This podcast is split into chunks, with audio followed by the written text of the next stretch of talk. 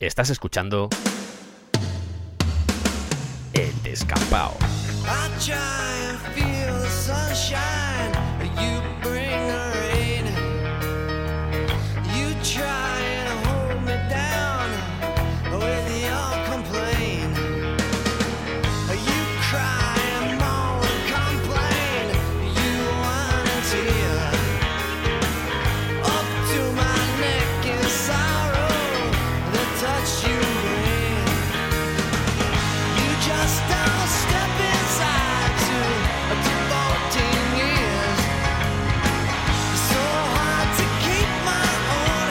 Bienvenidos al Descampado.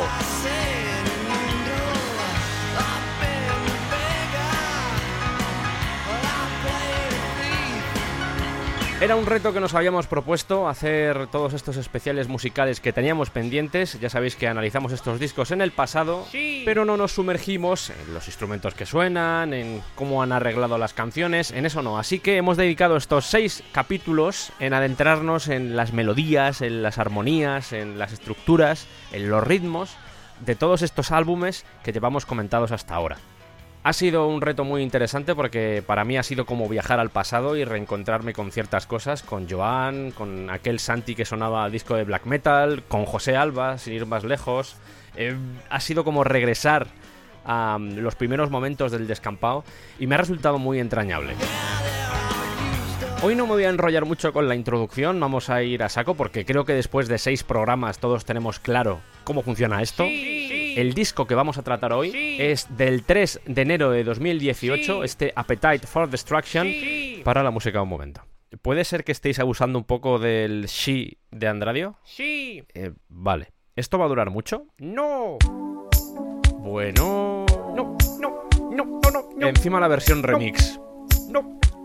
no. Muy bien. Sí, sí, sí, sí, sí, sí, sí, sí, sí. Madre mía, que esto era un especial de los Guns N' Roses. Venga.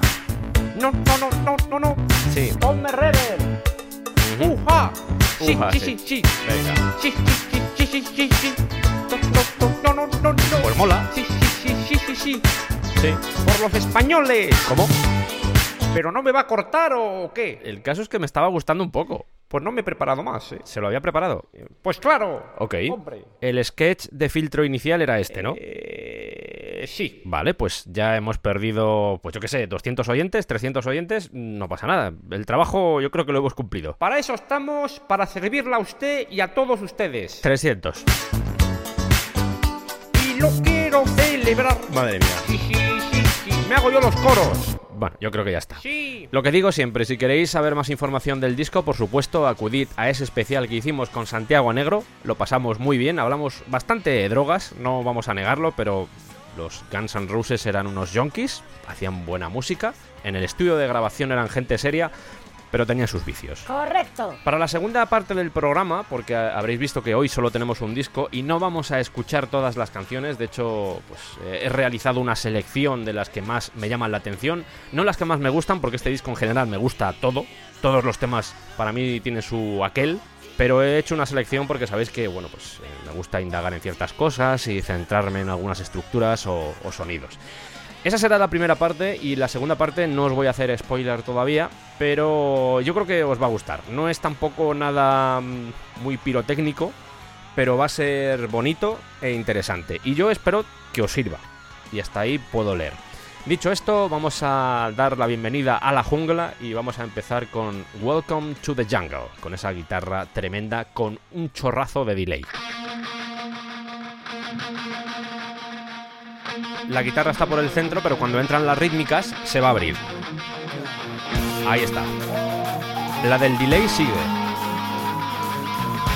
Alguien aullando. Va a ser muy importante la relación de guitarra izquierda-derecha. Porque vais a ver que no siempre hacen lo mismo. Guitarra de la izquierda. ¿Cómo hace la subida? El aullido sigue de fondo. Los dos guitarristas no tocan igual el riff. Esto mola. Derecha, izquierda. La voz tiene un poco de reverb.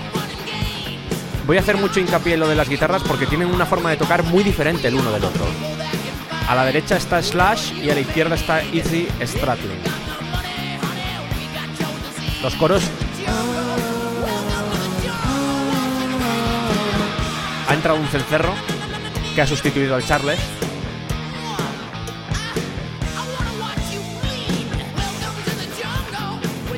Se suele hablar mucho de la sección rítmica de Guns N' Roses, pero Duff McKagan y Steven Adler hacían una pareja tremenda. Que por cierto se me hace muy raro decir McKagan, pero es la forma correcta de pronunciarlo. Otra vez los coros. Y ahora atentos a esta guitarra.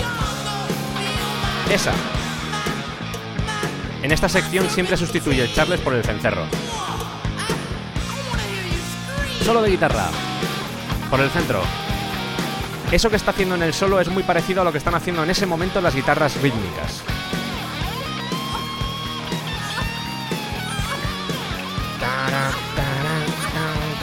Gemiditos. Porque sí. Porque estamos en los 80 y hacemos estas cosas. Guitarra contestando. Ahí está. Tienes un groove que está muy asentado con una base rítmica que es potente. Y encima le metes unas guitarras que rítmicamente son ricas y que no hacen lo mismo, suena fresco. La guitarra. Cencerro. Y ahora nos tranquilizamos un poco. Por la derecha sigue la guitarra con distorsión, pero por la izquierda y por el centro ha entrado una un poco más limpia. Ahí la han subido. Muy atentos al canal derecho. ¿Cómo han subido la guitarra distorsionada en la mezcla? Lo vuelvo a poner porque es un detalle curioso. Ahora. Es como que la señal limpia se transforma en distorsionada, una cosa bastante chula. Una guitarra sube ahora que se junta con la voz de Axel.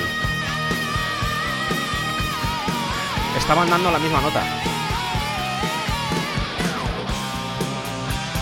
Batería con ride. Las rítmicas siguen ahí, el solo por el centro. Esto va a ser un clásico. Caja con plato.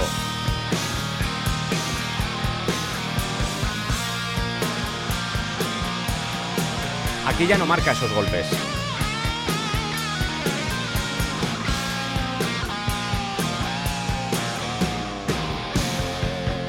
Nueva sección. Hay unas guitarras con slide que suben ahora. Ya ha sonado un cencerro.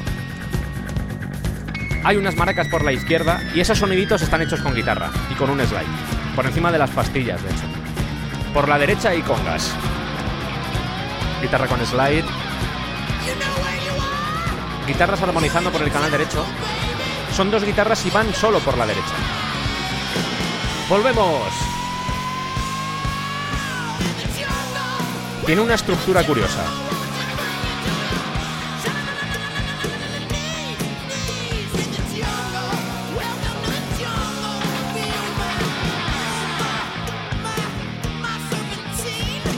Repiten el estribillo.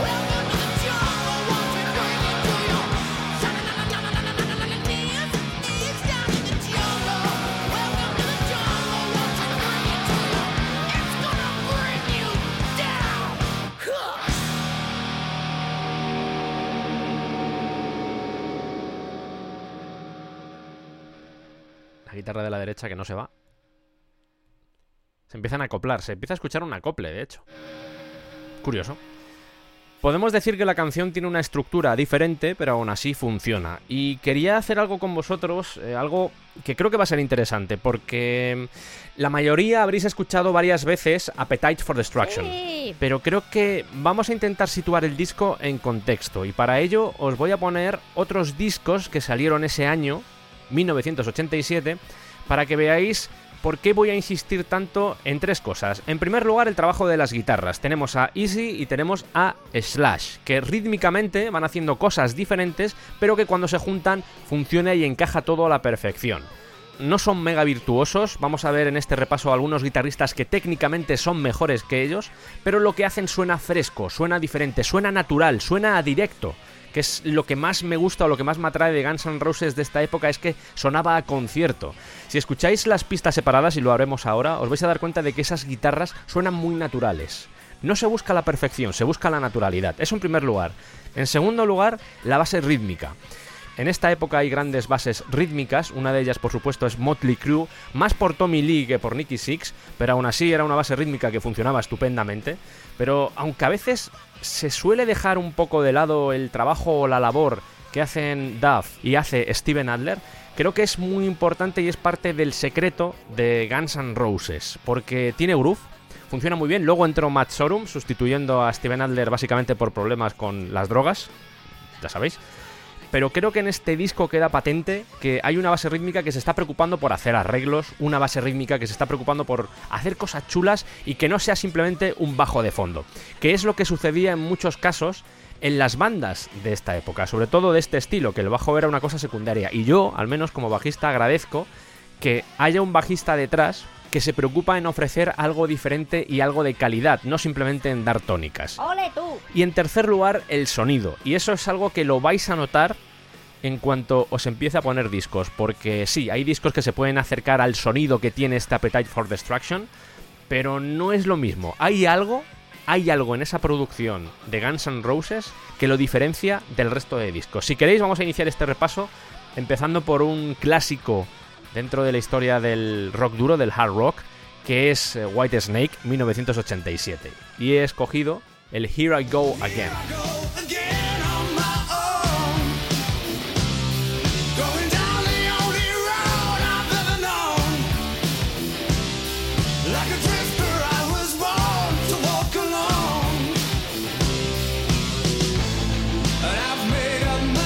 Suena todo bastante limpio, hay teclados, la producción no tiene nada que ver con la de Guns N' Roses, pero siguiendo un poco este hilo, este tipo de producciones, podemos ir, por ejemplo, a Hysteria de Def Leppard, que es una banda inglesa, y con su tema Pour Some Sugar on Me.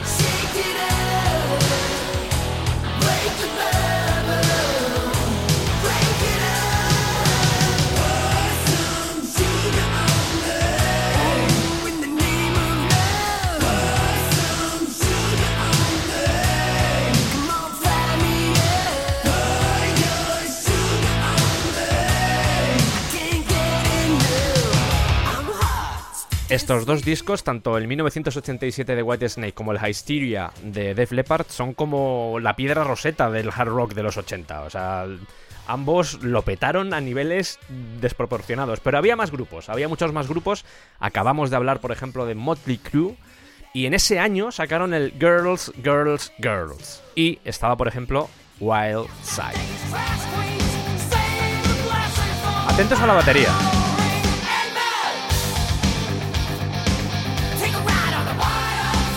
Charles.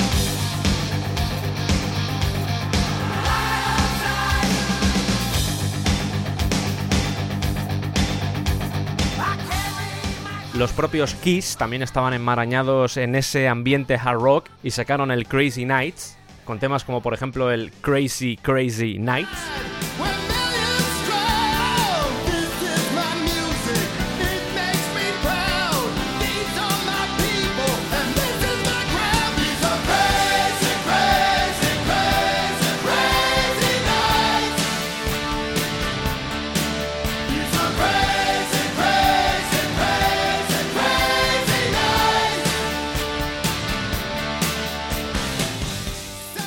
Supuesto, había más bandas dentro de este movimiento de hard rock o de glam metal, porque también se llamó así.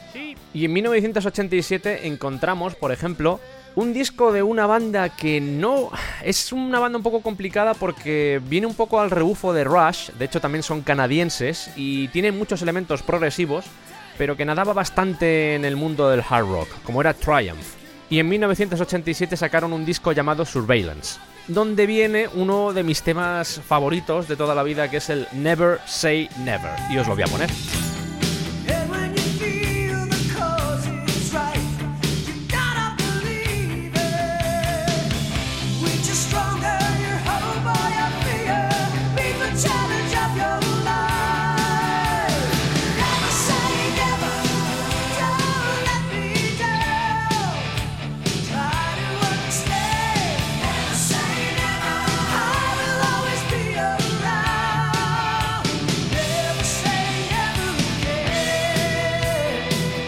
Insisto en que todo esto estaba sucediendo en 1987. Y esto que estoy haciendo parece una tontería, pero creo que es bueno que sepáis en qué momento y con qué sonido llega al mundo Guns N' Roses, porque es parte del secreto de por qué lo petó tan fuerte.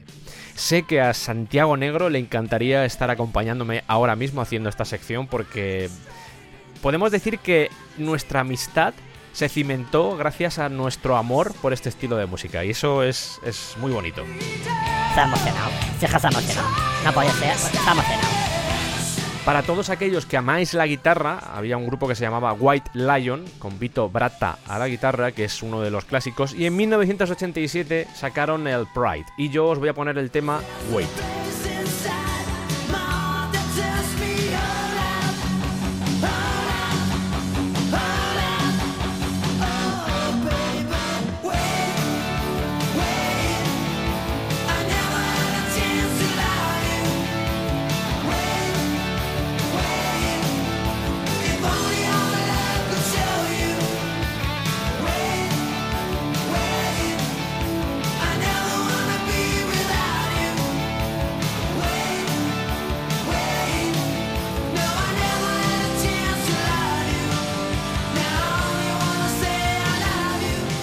Y hablando de guitarristas reconocidos dentro del mundillo del hard rock, por supuesto nos tenemos que ir a George Lynch, que era el guitarrista de Dokken.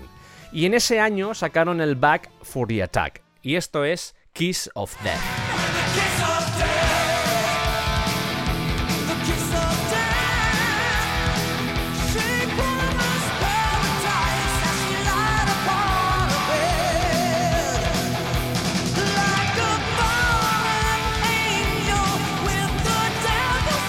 Y siguiendo la estela de estos guitarristas virtuosos y yéndonos a Noruega, vamos a pasar de Estados Unidos a Europa, está Ronnie Letecro, que era el guitarrista de TNT, que en 1987 sacaron el Tell No Tales. Hey. Y vamos a escuchar una canción que se llama Everyone's a Star.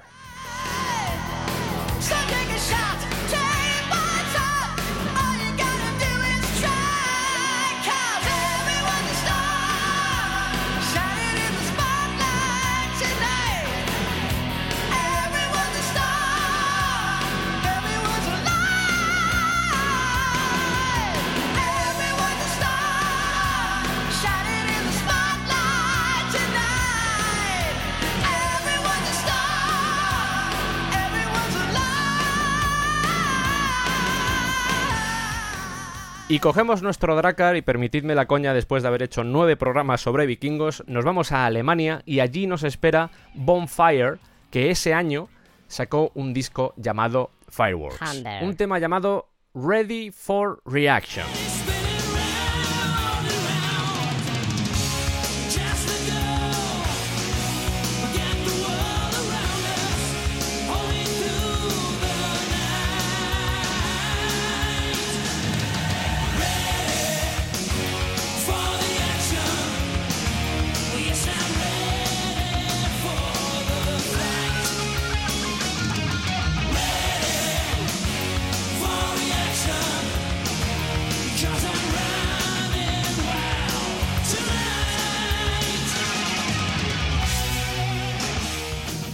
He dejado por el camino a los Great White, a los YT, pero creo que tenéis ahora mismo en vuestra cabeza el sonido que hemos estado escuchando durante los últimos minutos. Y ahora os meto esto.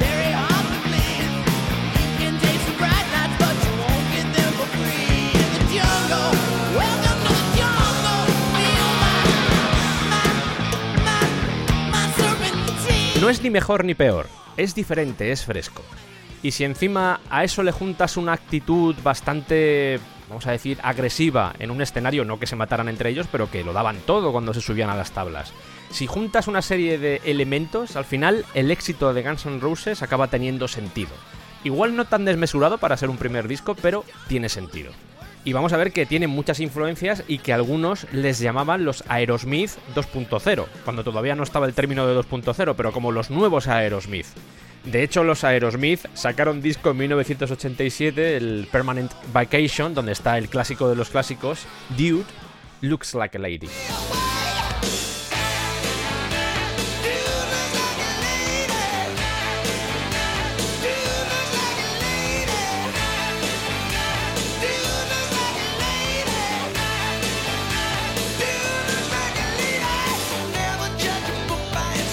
Dicho esto, después de este breve análisis, espero que os haya servido. Espero, además, si habéis descubierto algún grupo de paso, yo encantado. Pero vamos a escuchar las pistas del Welcome to the Jungle. Sí que sí. Que ya que las tengo, pues vamos a mostrarlas. Porque no mostrar las pistas del Welcome to the Jungle te convierte en un parguela. Voy a quitar esta guitarra. Ahora hay una voz. Oh my god. Vamos a escucharla otra vez. Oh my god. Esto es interesante porque vais a ver que la guitarra de Easy Stradling empieza con un... No cae a tiempo, sino que entra un poquito. Canal izquierdo. Eso ya te deja ver que las guitarras no van a ser siempre iguales. Oh my god. Los acentos del Charles son... Ta, ta, ta. El bajo está tocado con púa. Se escucha el grito de fondo. Claro, si metemos guitarras...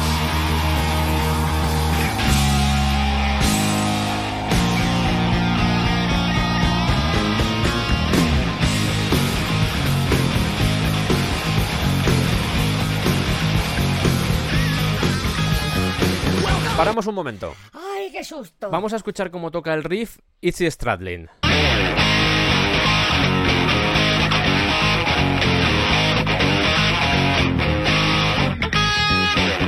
Utiliza un montón de notas muteadas, hay mucho... Pero en cambio, si escuchamos a Slash...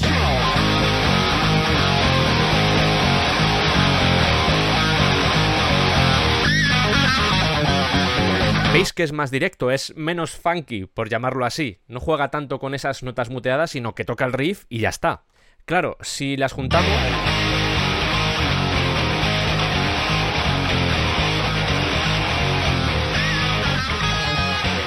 Empastan de lujo. ¿Y qué sucede con la sección rítmica?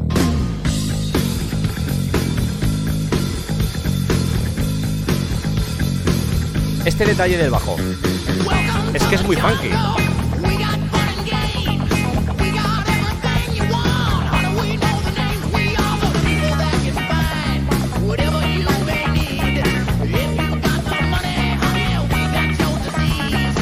Me mola mucho así, ¿eh? Me mola mucho.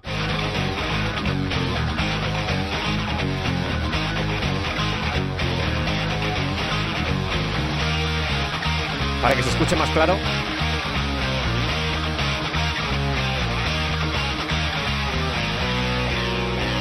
Esta guitarra.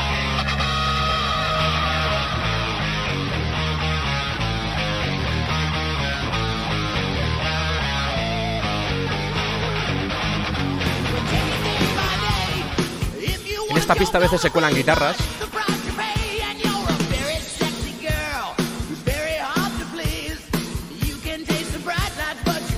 Los coros más claros. Lo del cencerro. Metemos un poco de solo.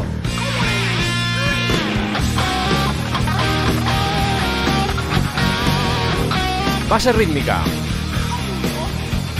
Por desgracia no tengo las guitarras rítmicas de esta parte separadas. Esta guitarra de Slash.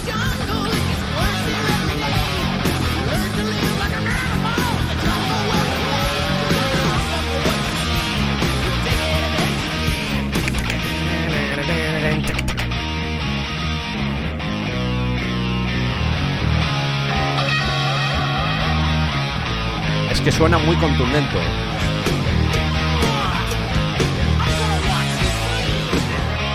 Fijaos en el trabajo de las guitarras en esta parte.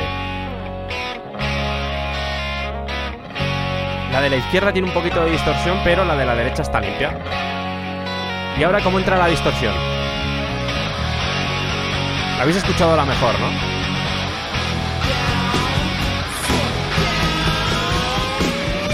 Coincide la nota.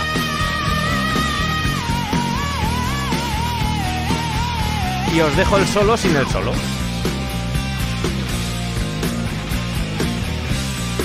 La línea de bajo muy chula.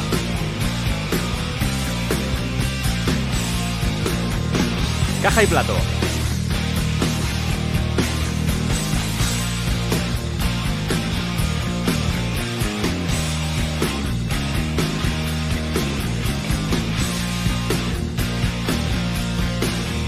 Voy a hacer dos pasadas de esta sección que viene ahora porque tiene su complejidad. Primero sin guitarra, cencerro.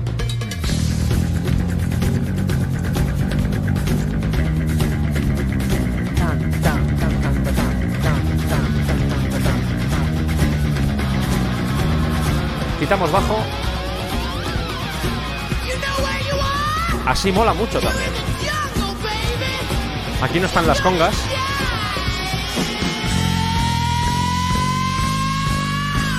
Ahora vamos a escuchar las guitarras y yo sé que hay muchas, de hecho algunas ya las estábamos escuchando en esas pistas de bajo y de batería, pero concretamente estas que van a sonar ahora son guitarras con efectos, sonidos, ruido, de todo. Por la izquierda, guitarra tocando casi en el clavijero. Eso. Esto se hace con delay y con un slide sobre las pastillas de la guitarra. Armonización de guitarras.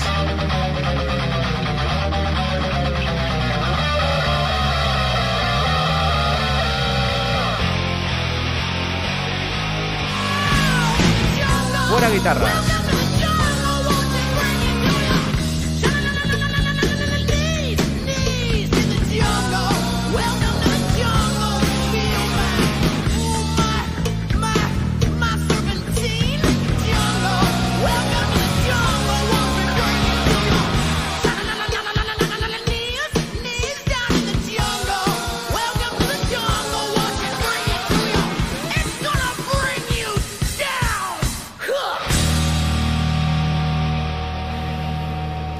Hay un detalle de la batería muy chulo.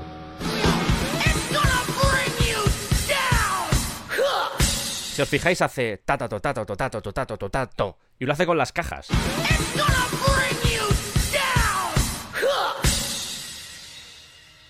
Vamos con la siguiente canción compuesta por Duff McKagan. Muy bien pronunciado, un 7. It's so easy.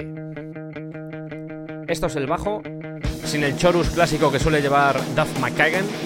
Guitarra por la derecha a contras. La batería tiene chorros de reverb. Axel cantando por grave.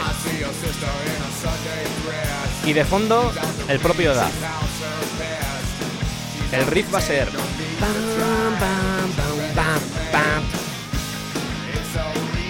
Cencerro. Sustituyendo al ride, posiblemente en esta parte. Volvemos a la estrofa. El bajo. ¿Cómo sube ahí? Las guitarras, como siempre, hacen cosas un poquito diferentes. Esto se puede considerar como una especie de puente, aunque está cantando el título de la canción. Esto sería el estribillo. Guitarras limpias. ¿Cómo se une el coro ahora aquí? Justo al final y ahora.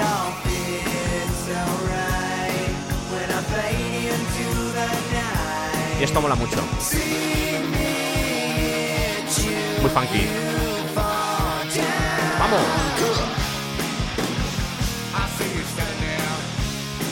Mola porque se ven casi todos los registros de Axel Rose en esta canción. Dale caña. Venga. Es una variación del riff de la estrofa. Le falta el... La guitarra de la izquierda.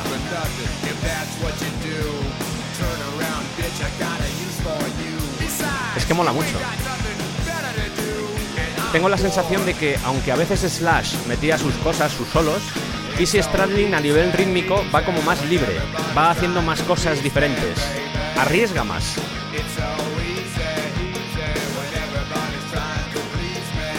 Esta guitarra limpia, que suena como una acústica pasada por un efecto, pero creo que es una eléctrica. Ese agudo de Axel Rose, ¿eh? Por la izquierda, guitarra con un poco de distorsión y por la derecha a tope de distorsión.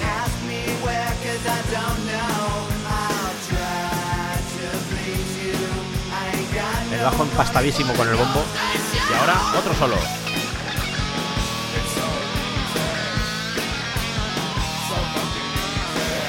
Axel Rose por grave. Bien grave. Y ahora por agudo. Con el coro de Daz de fondo.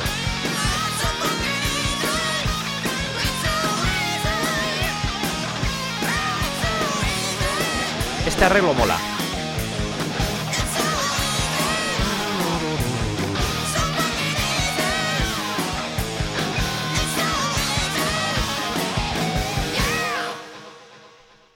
Quedado un delay.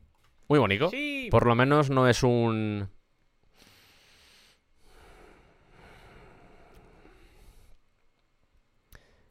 Fade out. No me robes tema, no seas vago y siéntate. Por lo menos es de los Guns N' Roses.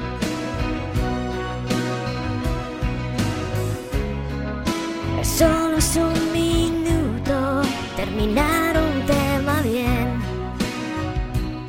Hijo de puta. Hombre, no, no, no.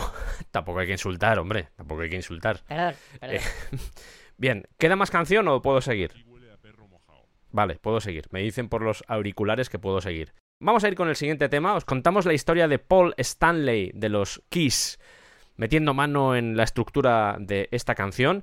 Tiene algunas cosas reseñables, como por ejemplo un solo de Easy Stradlin. Normalmente los solos los hacía Slash, pero en la discografía de Guns N' Roses hay unas pequeñas apariciones de Stradlin como guitarra solista. Vamos a ir con este Night Train. Cencerro con reverb y marca otra vez. De aquí quiero destacar que las guitarras no están haciendo lo mismo y las apariciones del bajo y la batería. Están dejando todo el espacio a las guitarras. Ese detalle, lo pongo otra vez.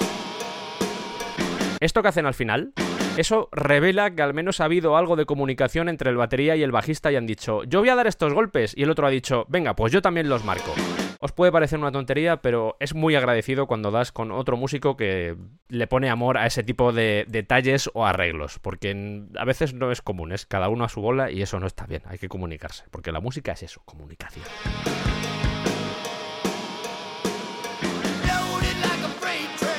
Me mola cómo canta esto Axel Rose, tiene la voz como rota, figura de bajo. La forma en la que están tocadas las guitarras es bastante sucia, pero empastan muy bien entre ellas. Vemos que Stradley vuelve a tirar más de notas muteadas. En cambio, la de Slash va alargando notas. Esto es lo que hace el bajo.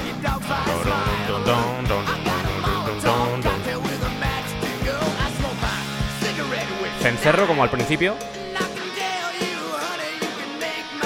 Y ahora es, ¿vamos al estribillo? No, os vamos a repetir otra vez la estrofa. Y esto provoca que cuando entra el estribillo lo agarres con todas tus fuerzas. Han hecho la estrofa más corta y ahora vuelven a la intro.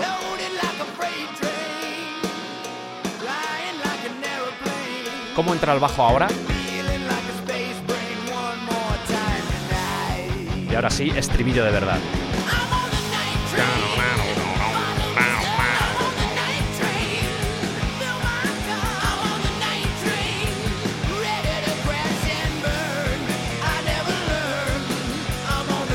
El raid es muy punky. Hay coros. Y ahora marca con Cencerro y con Charles. Este es el solo de Stradlin.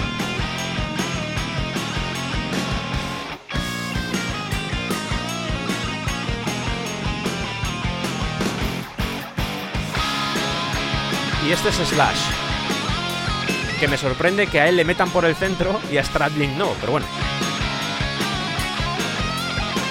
Cuando entra el solo suelen bajar un poco las rítmicas que hay en cada canal. Mola, estos elementos melódicos que solía meter Slash en los solos eran muy potentes. Mola la combinación de platos con cencerro. Guitarra con slide. Están marcando los golpes las dos guitarras y por el centro está la de Slash, haciendo rítmica.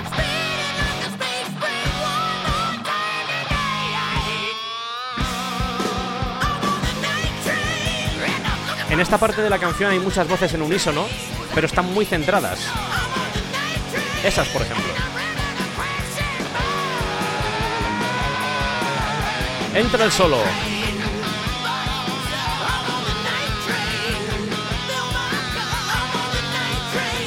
Esta subida mola un montón, esta que hacen ahora. El bajo. Ha entrado una voz grave de Axel Rose que va haciendo Night.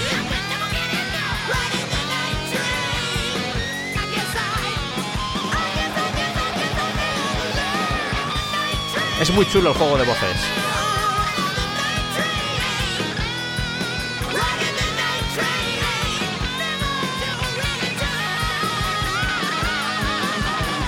Ahora se escucha la voz grave.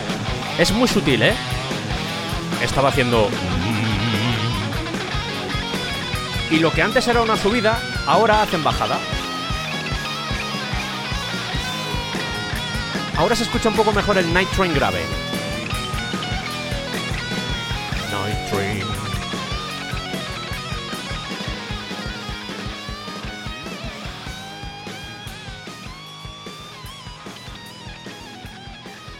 Debe ser que no les dio tiempo a hacer un final y bueno, pues pues eso. ¿Necesita un abrazo? No, no hace falta.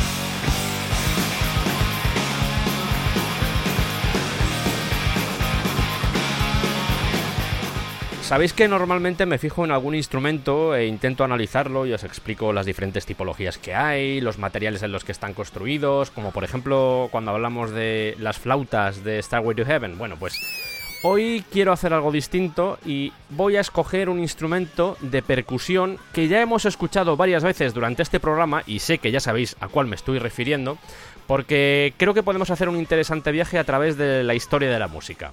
Por supuesto, resumido, porque estamos en un especial de Guns N' Roses, pero al igual que antes hemos dado contexto al Appetite for Destruction, ahora vamos a dar también contexto al uso del cencerro en la música actual.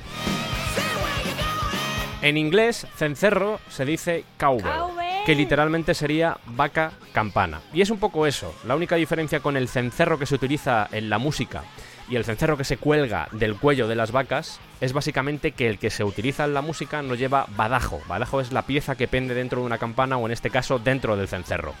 No voy a extenderme mucho en esto porque creo que todos sabéis para qué se utilizan los cencerros en los animales. Es como usar un cascabel con un gato, exactamente lo mismo, para saber dónde están.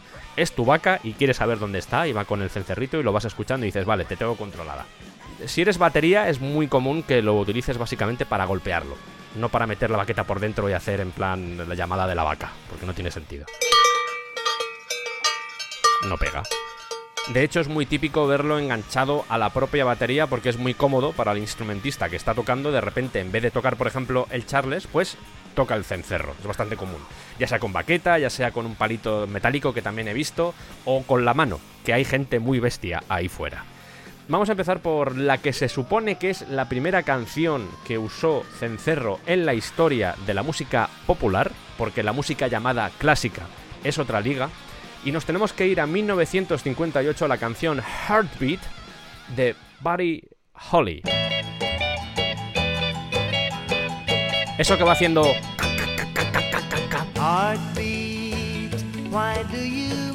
Aquí desaparece.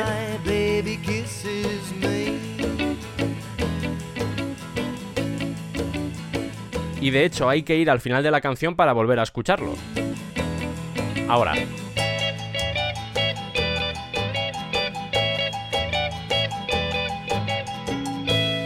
Ya digo que esto es lo que dice la teoría, obviamente, esto es de 1958 y antes de que sucediera esto ya habíamos tenido el movimiento de jazz afrocubano Sí. que había barrido a finales de los 40 en Estados Unidos Sí. con gente como Machito, como Mario Bauzá, como Tito Puente, como Chano Pozo y en sus formaciones el percusionista solía tener entre su arsenal de instrumentos el cencerro.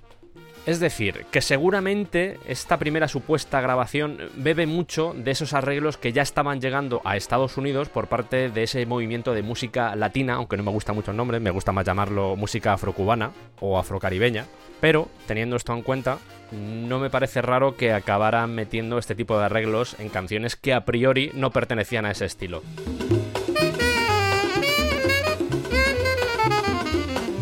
Los Beatles, por ejemplo, lo usaron bastante, de hecho en el disco A Hard Day's Night, no solo la usan en la canción que da título al álbum,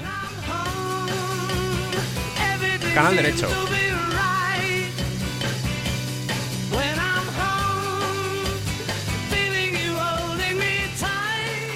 sino que en You Can't Do That también lo meten.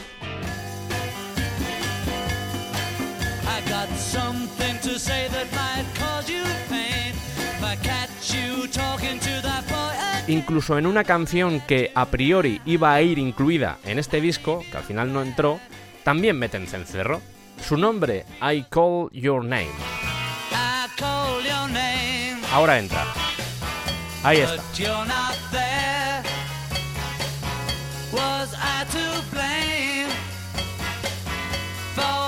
Estos serían canciones de John Lennon, pero a Paul McCartney le gustó la idea y dijo, oye, pues ¿por qué no metemos también cencerro en Drive My Car? Canal derecho. Ahí se escucha bien.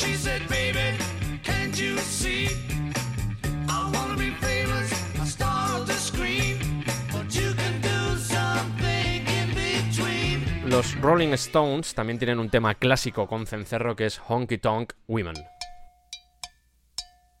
Que mola porque mutea el cencerro.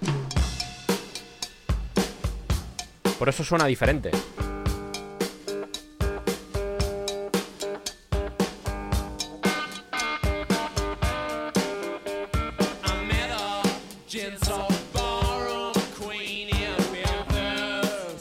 Mi queridísimo Alice Cooper también lo mete en Welcome to My Nightmare, concretamente en el tema Escape.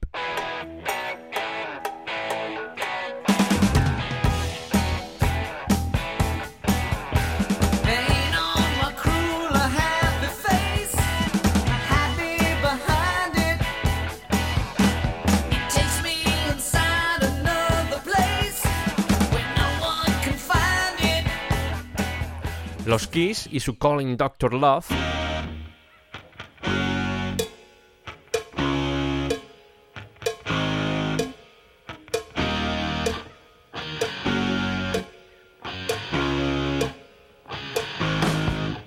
Rage Against the Machine.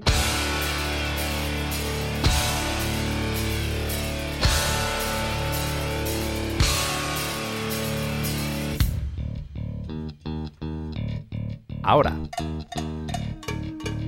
Que tiene dos cencerros. Van Halen también.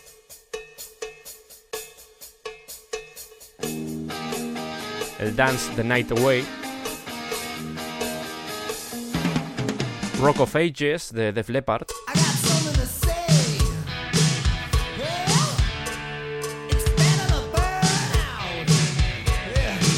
Doctor Feelgood de Motley Crue. Canal izquierdo. Por la derecha va una pandereta.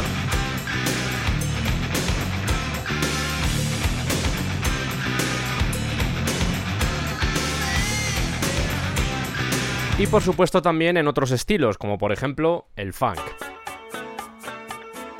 Canal derecho.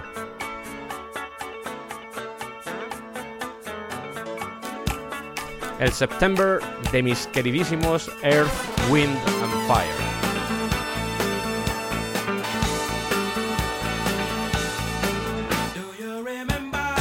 El cencerro sigue ahí. Play that funky music de Wild Cherry. Canal derecho.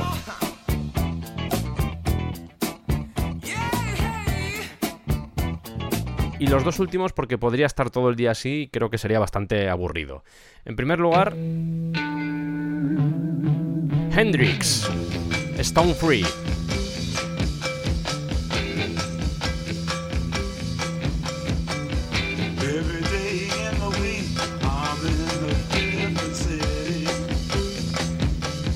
Y no podía faltar How'd you do? I Canal derecho.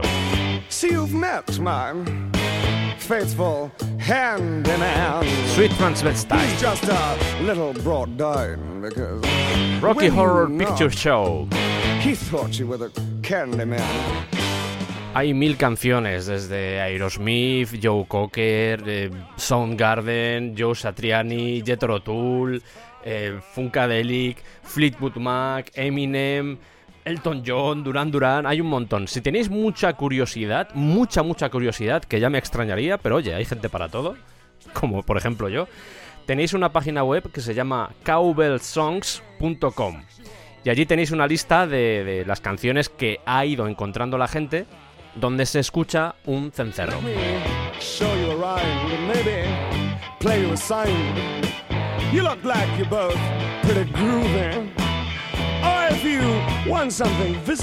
Quería que tuvieseis una visión general de, de cómo se usa el cencerro en la música, porque me resulta muy curioso y a veces no nos percatamos de esos instrumentos de percusión que están rodeando pues, los temas que amamos. Y si con esto he conseguido que os fijéis un poquito más en todas las cosas que pasan, como por ejemplo las maracas, los shakers, las panderetas o los cencerros, yo estoy ya contento. Vamos a ir a por la siguiente canción, que es Mr. Brownstone. ¿Y sabéis lo que tiene esta canción? Cencerro. Guitarras dando notas muteadas, con flanger Va por ti, Joseba. y la batería jugando con los timbales. Ahora, atención a la guitarra de la izquierda. La guitarra de la derecha lleva guagua, ahí se nota. Hay congas por el canal derecho. Y la de la izquierda está adelantando el riff. ¡Vamos! Las congas siguen ahí. Mola el riff.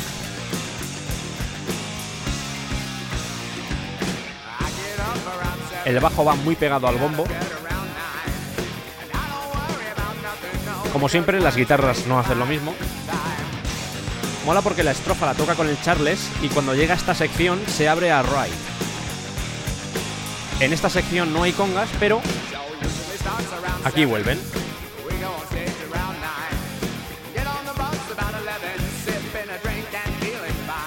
Cambiamos. ¿Cómo sostiene el bajo todo? El guagua vuelve de nuevo a la guitarra de la derecha. Y el cencerro. Ca, ca, ca. Voy a parar aquí un momento porque creo que os explicamos lo que era el guagua, el pedal de gua. Eh, os lo explicamos en algún otro programa. Pero voy a ser muy conciso con esto, no voy a entrar en el efecto en sí, sino que me da la sensación que las dos guitarras, tanto la de la derecha, que es bastante claro, como la de la izquierda, tienen guagua. La diferencia es que en la de la derecha está moviendo el pedal de arriba abajo y creo que la de la izquierda tiene activado el guagua, pero no está moviendo el pedal.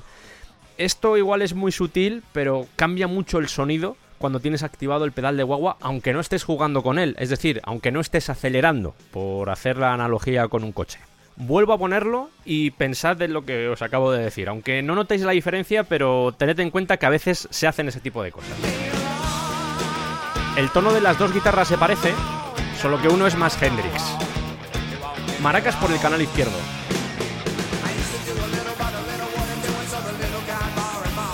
Los coros mola porque algunas notas están armonizadas y otras las hacen en unísono.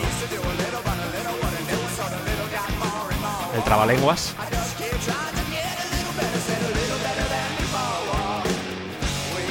Vuelven las congas y las maracas. En el solo se escuchan mejor las maracas. Guagua otra vez y cencerro. Ahí ha hecho un chiquito de la calzada. La guitarra del solo tiene guagua también. Y reverb y delay. Congas derecha, maracas izquierda.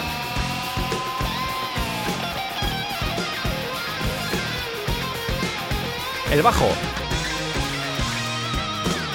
Las maracas siguen ahí. El estribillo. Pero con solo.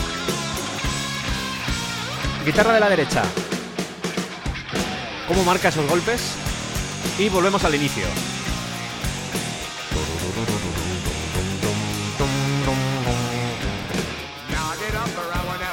Estrofa de nuevo. Es como que Slash está más juguetón con el pedal que Easy Stradley. Tiene un registro grave, pero ahora poco a poco se va cabreando. La combinación de Charles con maraca es muy chula.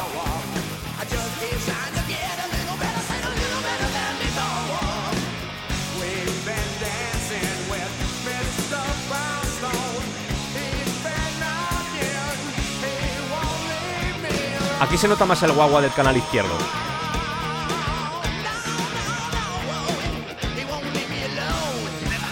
El final. Vuelven al riff. Es que suenan muy sólidos. Axel Rose gustándose. Esa guitarra mola. Y ahora hay una figura que le hace también el bajo, esta. Lo pongo otra vez. Detalles que molan. Y ahora. Lick de blues. Y las maracas o el shaker por la izquierda. Axel Rose dice algo así como Jousa.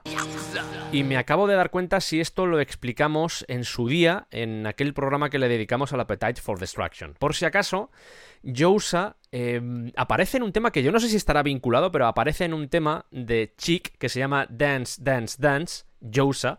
De hecho, os voy a poner el trozo.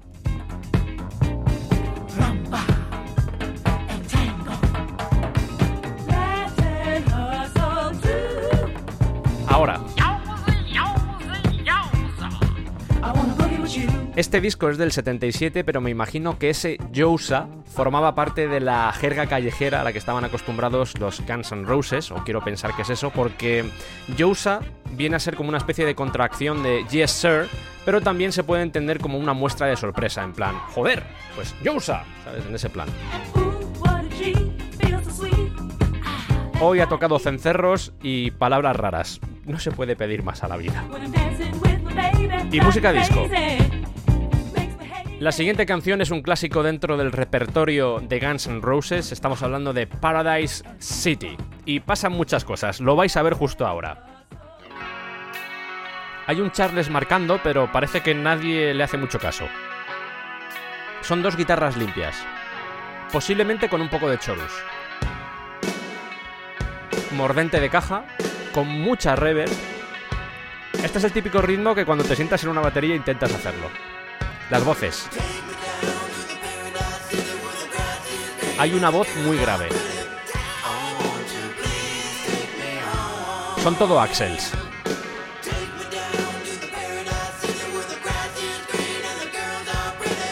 Canal derecho, atentos a cómo meten la guitarra distorsionada. Ahí estamos. Yo de pequeño pensaba que esto eran gaitas, pero es un sintetizador tocado por Axel Rose.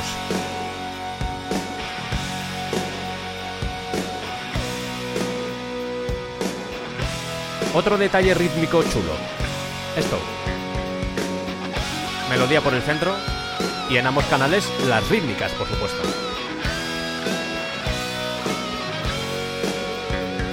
Otra vez esa figura.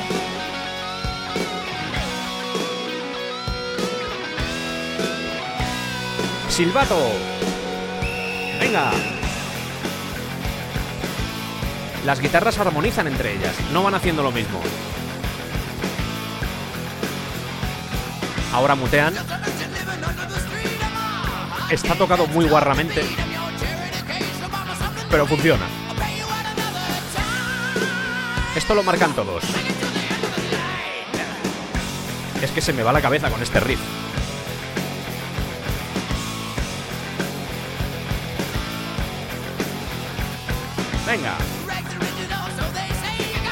Esta parte también es un poco funky.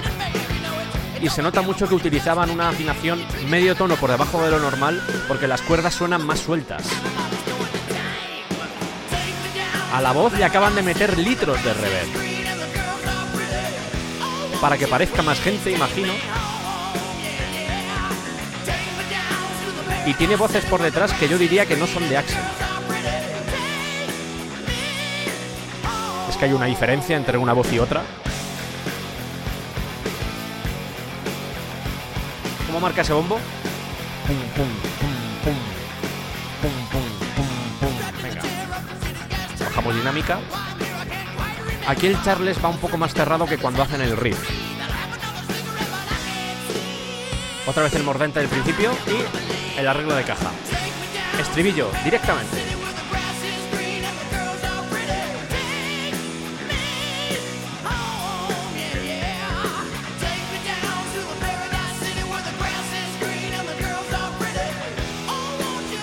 Estos golpes alargan un poco ahí para dejar a Axel Rose espacio y ahora solo de guitarra. Con el riff.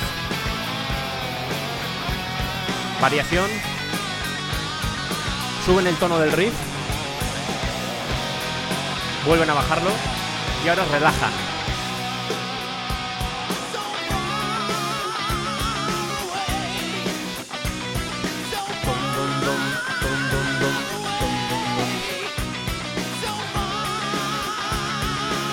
Esa figura que es muy blusera.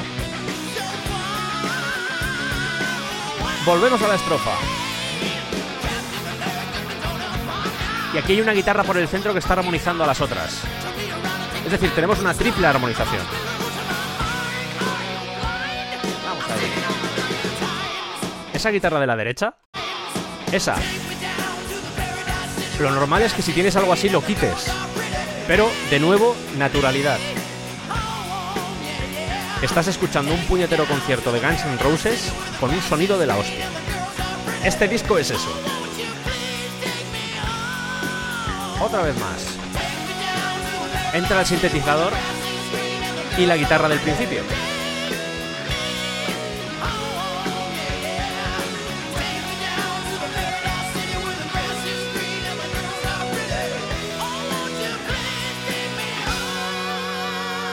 Break de batería. Muy Bonham. Deseadme suerte con lo que viene. Melodía por el canal derecho. Por la izquierda guitarra haciendo rítmica.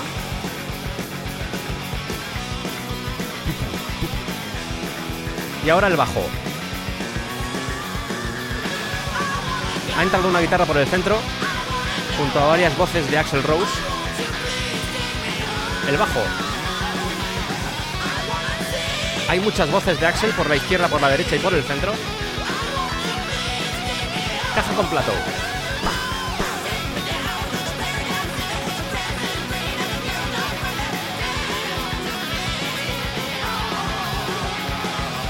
Hay voces con reverb se van moviendo de un lado a otro.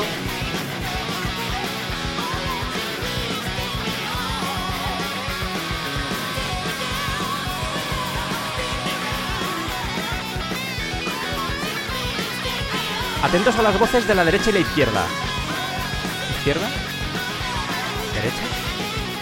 Izquierda. ¿Cómo se responde? Y Slash se está gustando mucho. La cacharrería que lleva el batería. Espera, espera, espera. Déjame, déjame respirar un poco. Madre mía. Venga.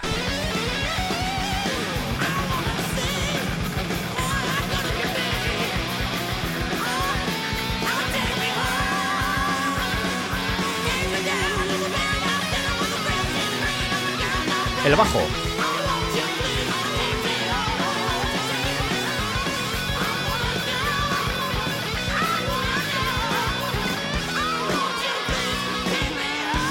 Es que es un concierto, básicamente.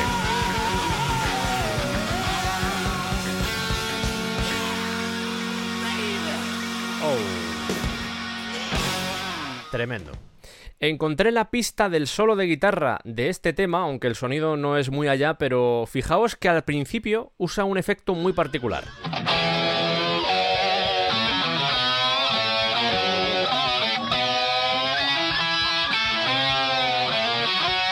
Ahora cambia. Vuelve el efecto. Y ahora viene esta parte. Me atrevería a decir que esto lo han hecho con un octavador. Veis que suena la señal original, que es la aguda, pero también por debajo hay una más grave. Y está hecho con un pedal, no es que sean dos guitarras. Voy a poner una sección de Think About You, el tema de Easy Stradling, donde por cierto hace un solo y lo vamos a escuchar, que me gusta mucho el arreglo. Pongo el principio, que tiene cencerro.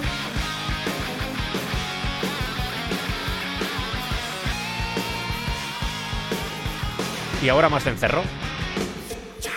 Avancemos al estribillo. Esa guitarra. Es un arpegio que se repite todo el rato como si fuera un ostinato de Iron Maiden, mientras la armonía va variando. ¿Cómo realza la canción? Es una acústica.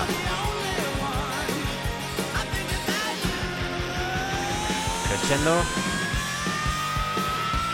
Ojo el grito ahí. Este solo es de Stradlin. Que de nuevo le dejan apartado a la izquierda. Se nota mucho la diferencia entre las guitarras de caja que usaba Stradlin, tipo la 335 o la 175 de Gibson, y la Les Paul que usaba en este caso Slash. Se nota mucho el sonido. Escuchemos el final. Es una acústica.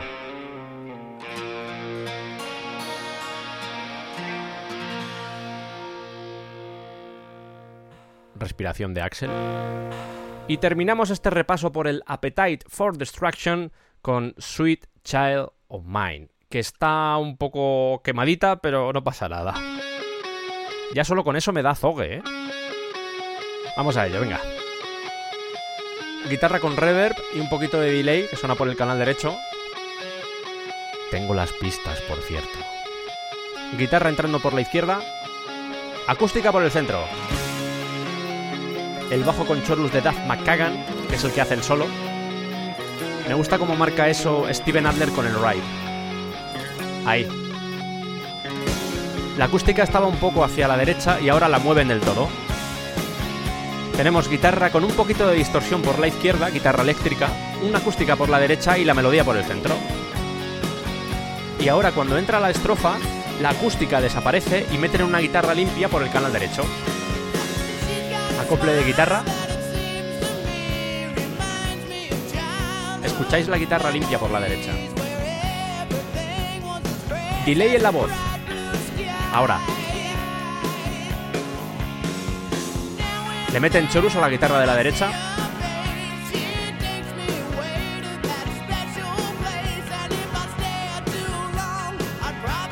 Coro. Bajo. Entra distorsión. Suave. Y la melodía del principio.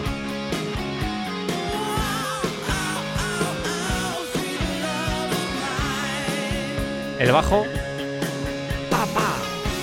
Y ahora. Entra de nuevo la acústica.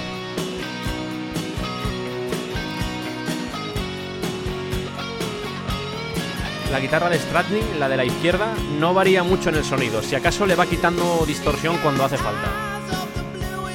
Vuelve la guitarra eléctrica por el canal derecho. Limpia, eso sí. Aquí no tiene chorus.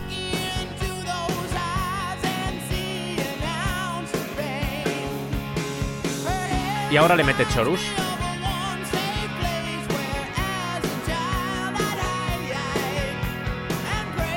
Me gusta mucho esto que hace el bajo. Mola.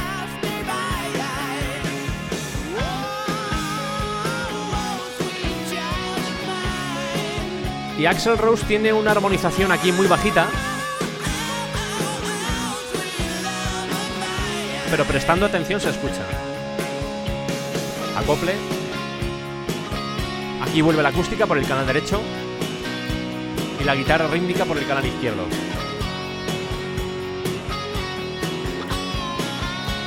Entra poco a poco voz de Axel Rose.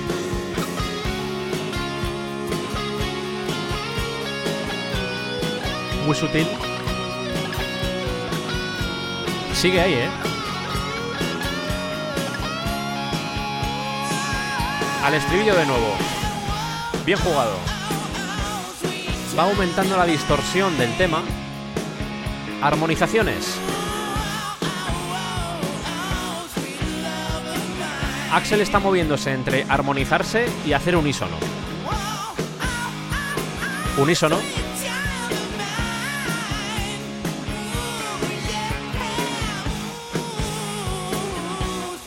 Y ahora, creciendo, vamos a la segunda parte de la canción.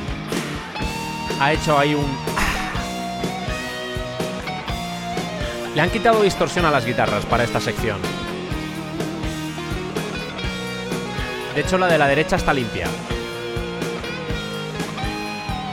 ¿Por qué? Lo vais a notar ahora. Es que incluso la guitarra que está soleando está más contenida. Y diría que está pasada por un pedal de wah. Y ahora va a entrar otra guitarra más distorsionada para seguir el solo. Ahí ha entrado. Ahora sí está moviendo el pedal de wah.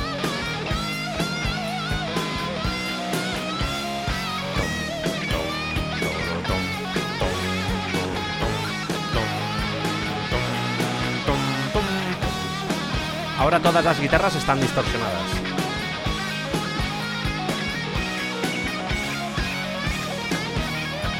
Buen solo. Es que tiene feeling el tío. Vamos. El aro de la caja de la batería tiene un chorrazo de reverb.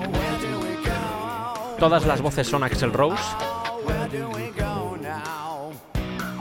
Hay un chiquito de la calzada por ahí. También. Por grave.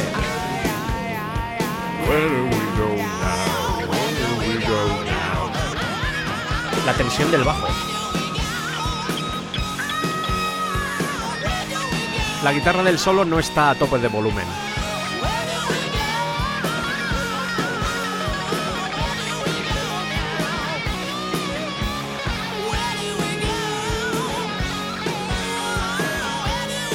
Esto mola. Hace descenso. Right?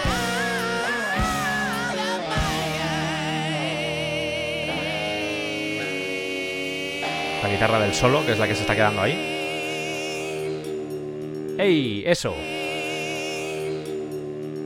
Ese efecto lo hace empujando el mástil. Ni siquiera creo que tenga una palanca de trémolo, sino que lo hace empujando el mástil para que las cuerdas se queden más flojas y produzca ese sonido. El ride. Y sonido de snifar. Maravilloso. Si recordáis, hace dos programas, en el capítulo dedicado a Led Zeppelin 4 y Back in Black, os conté que la voz de Robert Plant tenía un efecto de sonido muy particular. Y os puse el ejemplo de Double Talking Jive de Guns N' Roses. Y en Rocket Queen se escucha algo parecido.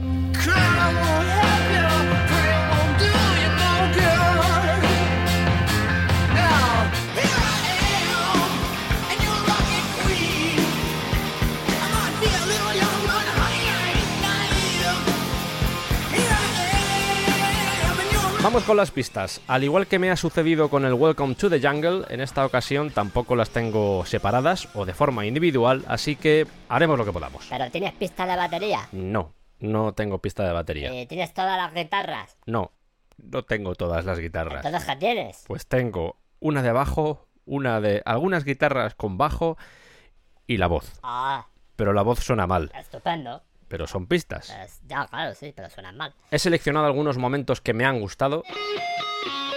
El sonido de bajo con chorus. Y tocado con púa.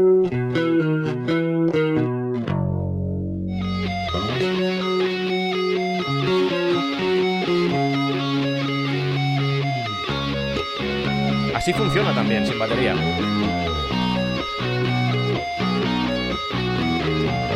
Hace líneas chulas, Duff. Eso, por ejemplo, no tendría por qué hacerlo. Y mola. Suena un poco regulera. Tiene pinta de que alguien la ha extraído con estas aplicaciones que hay nuevas que te pueden extraer las pistas y a veces pues no sale del todo bien. Esta guitarra es limpia. no tiene efectos porque los meten ahora. Ahora la guitarra ya suena diferente.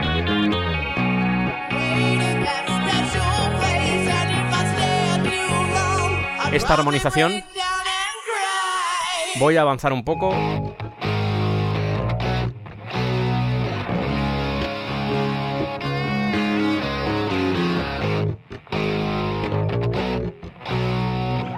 Esto que van a hacer ahora mola. Se escucha la masa del ampli. Vamos a ver el solo. Es una pena que no suenen un poquito mejor.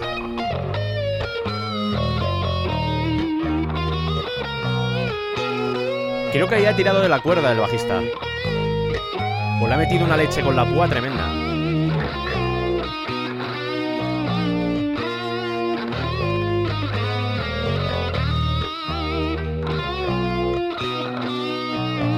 Ahora entra el guagua.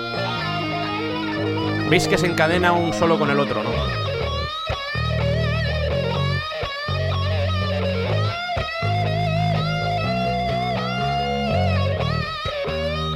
Tiene mucho rollo tocando Slash.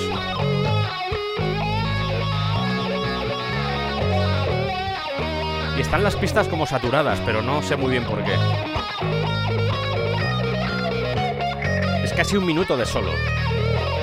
Lo que pasa es que está dividido en dos partes. Vamos. Aquí molan las guitarras que van apareciendo. Que responden a la voz.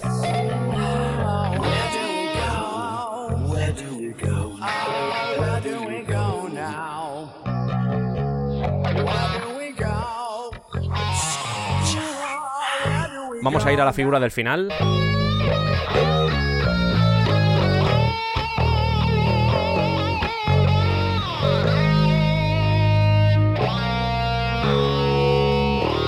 Esta última nota del bajo aguanta un montón.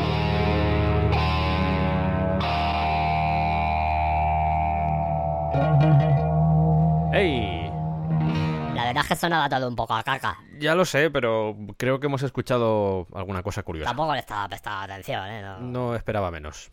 ¿Lo puedo poner otra vez? No, no.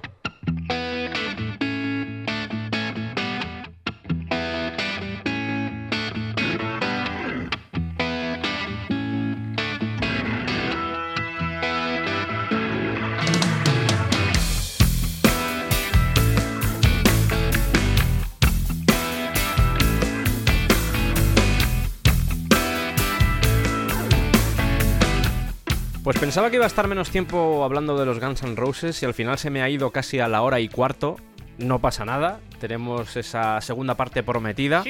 Porque se me ocurrió, para que no quedara un programa muy corto, hacer una serie de recomendaciones de discos que me gustan especialmente o discos que pueden servir para acercaros a un estilo al que ya sea por prejuicios, porque no habéis escuchado nada de él, porque lo que habéis escuchado no os ha gustado, pues puede significar una buena vía de acercamiento o un buen comienzo, de hecho. Pues muy bien. Va a ser en plan relajado, no voy a lanzar 300.000 datos, o al menos voy a intentarlo, pero yo creo que va a ser disfrutable, porque vamos a escuchar muchos estilos diferentes, muchas formas de hacer música, y creo que eso siempre es enriquecedor.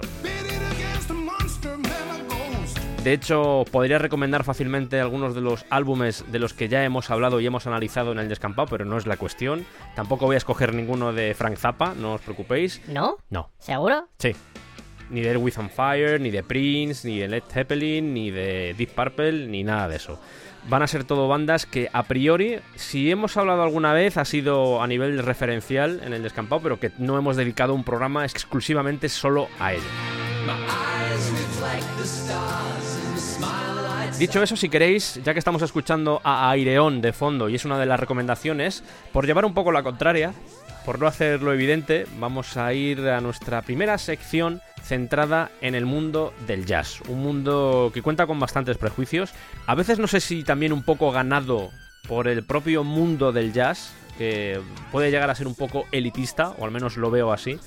Pero es una música maravillosa, una música que te puede tocar el corazón y no es gente tocando cosas que no tienen ningún sentido. Yo si os apetece, y esto me lo podéis dejar en comentarios, si os apetece un futuro programa que sea algo así como introducción al jazz o algo similar, me lo ponéis y, y yo encantado porque creo que es un estilo que tiene demasiadas rémoras negativas y... Joder, que mola, que hay cosas muy chulas como vamos a ver a continuación, porque una de las típicas preguntas que me hacen cuando alguien quiere escuchar jazz es, oye, ¿y qué escucho? Porque yo sé que está Coltrane, yo sé que está Charlie Parker, yo sé que está Miles Davis, pero no sé qué escuchar. El Kind of Blue de, de Miles Davis igual, que es así como uno de los más clásicos. Y yo suelo recomendar un álbum de un trompetista llamado Freddie Hubbard, o Hubbard, con doble B, H-U-B-B-A-R-D. De todas formas, esto lo pondré seguramente en Twitter, seguro, y en Facebook, posiblemente también, eh, todas estas recomendaciones para que las tengáis por escrito, porque ya sabéis que a veces las pronunciaciones pues, pueden ser un poco extrañas.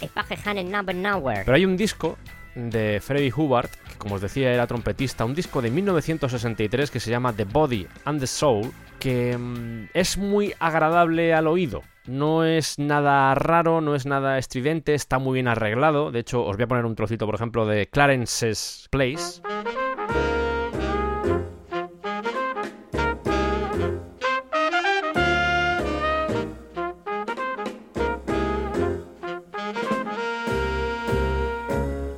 Veis que la batería está por la derecha. Han entrado metales por la derecha. Pero el bajo está bastante centrado. Esto sería la presentación de la canción. Y ahora los solos. Este que está tocando de esta forma tan peculiar es Eric Dolphy. No es lo normal en este disco. Vale, porque nos acabas de decir que era todo muy normal, Sí. muy bonito, muy recomendable, todo muy bien, todo fantástico. Sí, pero es un caso un poco particular porque Eric Dolphy jugaba en otra liga. ¿Por qué? Tocaba el saxo alto, tocaba la flauta muy bien, por cierto, y un instrumento que no estaba muy extendido dentro del jazz, como era el clarinete bajo, y que él empezó a meterlo en los discos de jazz. Estamos hablando de un personaje que, en cierto modo, esto lo hago para que entendáis el porqué de ese solo, y sobre todo para que no salgáis corriendo. Em, el mundo del jazz ha pasado por diferentes etapas. En los 50 el cool, el movimiento cool dentro del jazz era el que predominaba, también estaba por ahí el bebop, pero en los 60 la cosa empezó a desmadrarse. Entonces aparecieron cosas como el hard pop, que es básicamente lo que estaba haciendo ahora mismo Eric Dolphy en ese solo tan loco, pero que al final acabó desembocando en el movimiento de vanguardia dentro del jazz y en el free jazz, que al final es un resultado de eso. De hecho, se pueden establecer ciertos lazos con lo que hacía Zappa, sí, lo he vuelto a meter, Mira cómo se ríe. aunque el concepto teórico que había detrás de su música era muy diferente, porque uno mamaba sobre todo el dodecafonismo y lo que intentaban aplicar al mundo del jazz era diferente porque estamos hablando de improvisación. Y dentro de la música clásica, aunque hay piezas que se basan en improvisación, no es algo muy normal de encontrar. Con esto que os he dicho en la cabeza, y si queréis podéis bucear en la discografía de Eric Dolphy, sobre todo destacaría sus colaboraciones con Charles Mingus. Esto es, esto es muy curioso, porque Charles Mingus sería como una especie de representación de lo que era Stravinsky dentro de la música clásica, pues él lo era dentro del jazz. De hecho, si escuchas las composiciones que hacía para Big Band, se parece mucho a lo que podría haber hecho Stravinsky si se hubiese dedicado al jazz. Con esto que os he dicho a la cabeza, con todo el movimiento de vanguardia, y no me voy a enrollar tanto con el resto de cosas porque si no se me va esto a las 5 horas de programa, pero teniendo esto en cuenta, lo que os acabo de contar, vamos a poner otra vez ese solo de Eric Dolphy, entendiéndolo como lo que es, y os vais a dar cuenta que justo cuando entra Freddie Hubbard a solear, como que la cosa se relaja un poco, ¿vale? No salgáis corriendo, que hay música maravillosa ahí fuera. Al final se educa el oído. O sea que es un tema de escuchar este tipo de música y al final os acabará agradando, si es que es así. O sea, no, no, no requiere ningún tipo de exceso mental para poder entenderla ni para poder disfrutarla. Olvidaos de eso. Es accesible para todo el mundo.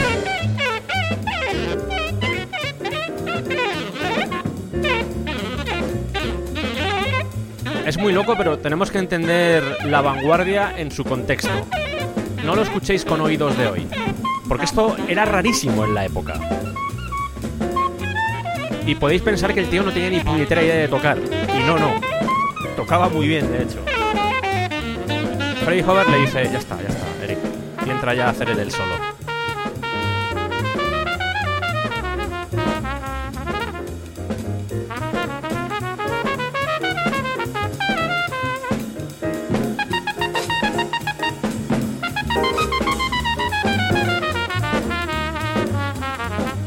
Disco tiene canciones tan bonitas como por ejemplo este arreglo de Skylark en el que hay orquesta, un arreglo hecho por Wayne Shorter, que es uno de los saxofonistas clásicos de la historia del jazz, que todavía sigue vivo, por cierto, que debe tener o rondar ya los 90 años.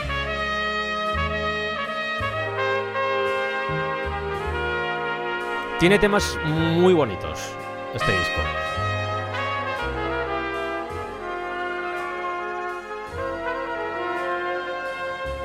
El disco mola porque es una especie de repaso de lo que era el jazz hasta 1963. Hay como diferentes estilos, hay pop, hay cosas más orquestales como esto, hay temas más clásicos y, y es una buena introducción al mundo del jazz.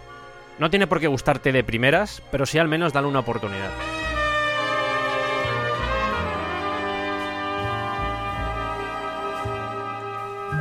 Y siguiendo un poco esta senda de jazz accesible o más normal, hay un álbum de Brian Blade Fellowship que se llama Perceptual, que es moderno, de hecho es del año 2000. Brian Blade es batería, que es más agradable de escuchar que de ver, y con eso os animo a que busquéis algún vídeo de Brian Blade tocando, porque lo siente mucho. Cuando está tocando, lo siente mucho. Yo me puedo identificar con él, porque yo también cuando toco soy de poner muchos caretos, pero Brian Blade está a otro nivel. Tiene un concepto rítmico muy especial y yo creo que es lo que le hace diferente con respecto a otros baterías de jazz. Antes os mencionaba, por ejemplo, a Wayne Shorter, ha estado en la banda de Wayne Shorter, ha estado sobre todo con Joshua Redman y este Brian Blade Fellowship es un proyecto que inició casi cuando iba a cumplir 30 años, en el que se toca sobre todo su música junto con alguna colaboración de algún miembro de la banda.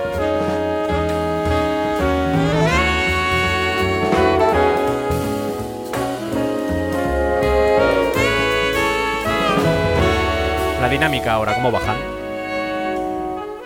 Están bajando ellos. Y ahora suben otra vez.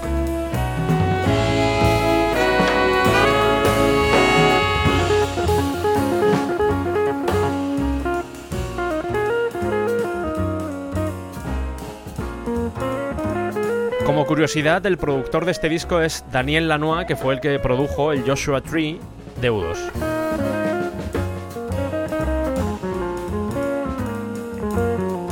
Para mí es uno de esos discos que cuando acaba respiras hondo y dices, joder, qué bonito.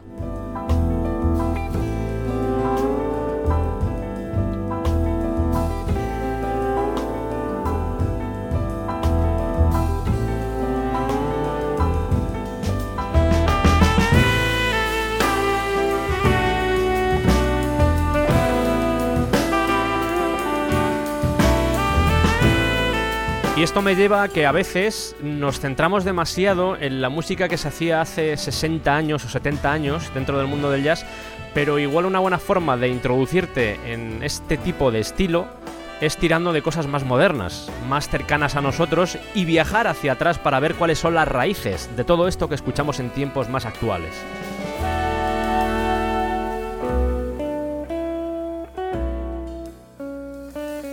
Y ya que estamos hablando de jazz, vamos a hacer una especie de transición entre dos estilos, el propio jazz y el flamenco. Porque el siguiente disco que quiero recomendar es un álbum de 1993 de Jorge Pardo, del saxofonista y flautista Jorge Pardo, que se llama Veloz hacia su sino.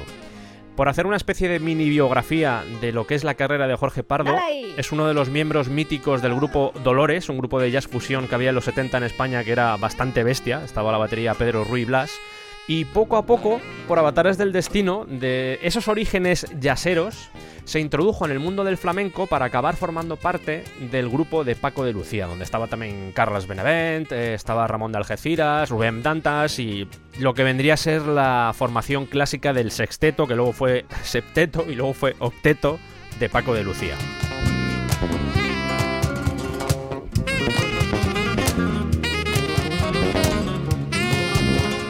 Si echas un vistazo al listado de gente con la que ha tocado este tío, da un poco de miedo, porque están Pat Metheny, bueno, Chick Corea, Tete Montoliu, Camarón, gente bastante respetable.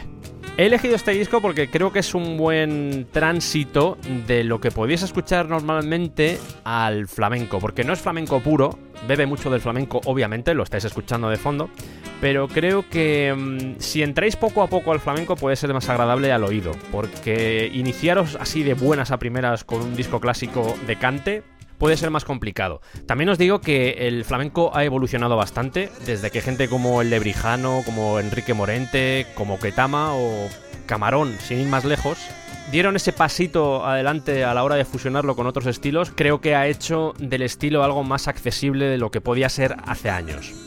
Y esto es un disco de 1993 y ya estaba haciendo estas cosas, con tabla india de fondo.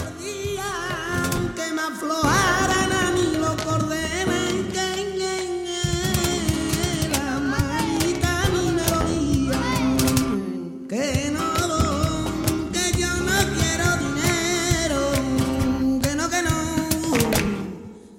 El disco es un viaje muy chulo, un viaje incluso cultural, muy interesante porque mm, podemos encontrar hasta un arreglo de My Michelle de los Beatles.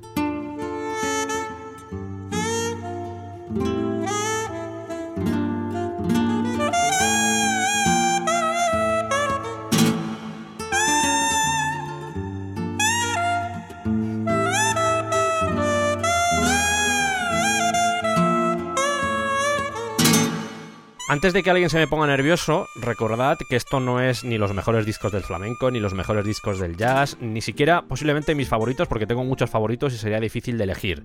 Me ha costado mucho hacer esta lista precisamente por eso, porque he tenido que dejar mucho fuera, mucho fuera. Y de verdad no os lo toméis tampoco como una especie de biblia musical ni nada, sino simplemente recomendaciones que os hace vuestro amigo Sergio, porque se le ha quedado corto el programa y ha dicho, oye, pues vamos a hacer un regalo a esa audiencia tan fantástica y maravillosa que está al otro lado. ¡Pelota! No, pero es verdad. Sí, sí, sí. Y ya que estamos en plan tranquilitos, creo que es un buen momento para ir a nuestro siguiente disco, que es un álbum llamado Cantando a las Poetas del 27 de Sheila Blanco, que lo podéis encontrar en Bandcamp. De hecho, se puede comprar digitalmente, también físicamente, pero al menos en esa página web lo podéis escuchar sin comprarlo, pero está bien ayudar y apoyar a los músicos que le ponen corazón, porque Sheila, yo de verdad, eh, este disco lo escuchas y te toca algo por dentro, no sé exactamente lo que es, pero es, se crea una intimidad a la hora... Es ella con el piano, básicamente, ahora lo pondré, ¿vale? Pero se se crea una intimidad con las palabras, con esos poemas de autoras de la generación del 27 que se te ponen los pelos de punta. Mm, Por la letra, por cómo lo interpreta, por las composiciones, no sé, es, es un disco que quería recomendar porque, ya digo, te emociona. A mí por lo menos me emociona. Y, y encontrarte de vez en cuando con un álbum que te rasca un poco el alma y te dice, oye, ¿estás vivo? Eh, no sé, a mí me, me llena bastante.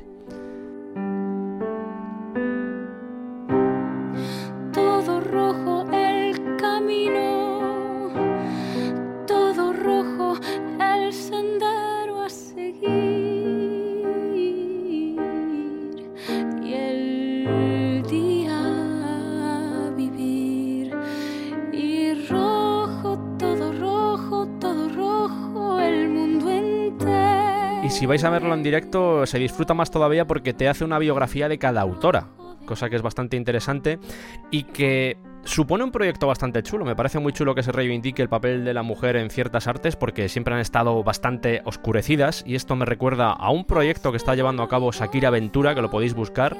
Es un proyecto que está intentando recoger todas las compositoras de la historia de la música, una cosa muy complicada, sobre todo en ciertas épocas, pero ha creado un mapa en el que con fotografías puedes navegar alrededor de todo el mundo y encontrar a esas creadoras, a esas compositoras de diferentes épocas y me parece una reivindicación muy justa. Eh, siempre hay los típicos gilipollas que dicen lo de... ¿Por qué lo haces solo de mujeres? Hazlo también de tíos. Como todos sabemos a estas alturas, la tecnología ha traído algunas cosas buenas, pero una de ellas seguro que no es dar voz a esta clase de gilipollas. El mapa es un organismo vivo, se va actualizando, así que yo os animo a que buceéis en él y veáis la cantidad de mujeres que hay haciendo música ahora mismo y todas aquellas que han quedado olvidadas por la historia. Esa culpa de amor que con Y estableciendo lazos con esto que estamos escuchando, hay un álbum de Celia Moore y de Nono García de 2011 que se llama Coplas Mundanas, que es el típico disco, al igual que me pasa con el de Sheila, que no me lo puedo poner todos los días porque me produce demasiados sentimientos y tampoco es cuestión de estar ahí siempre a flor de piel, pero de vez en cuando me lo pongo y es bonito que la música te haga sentir cosas.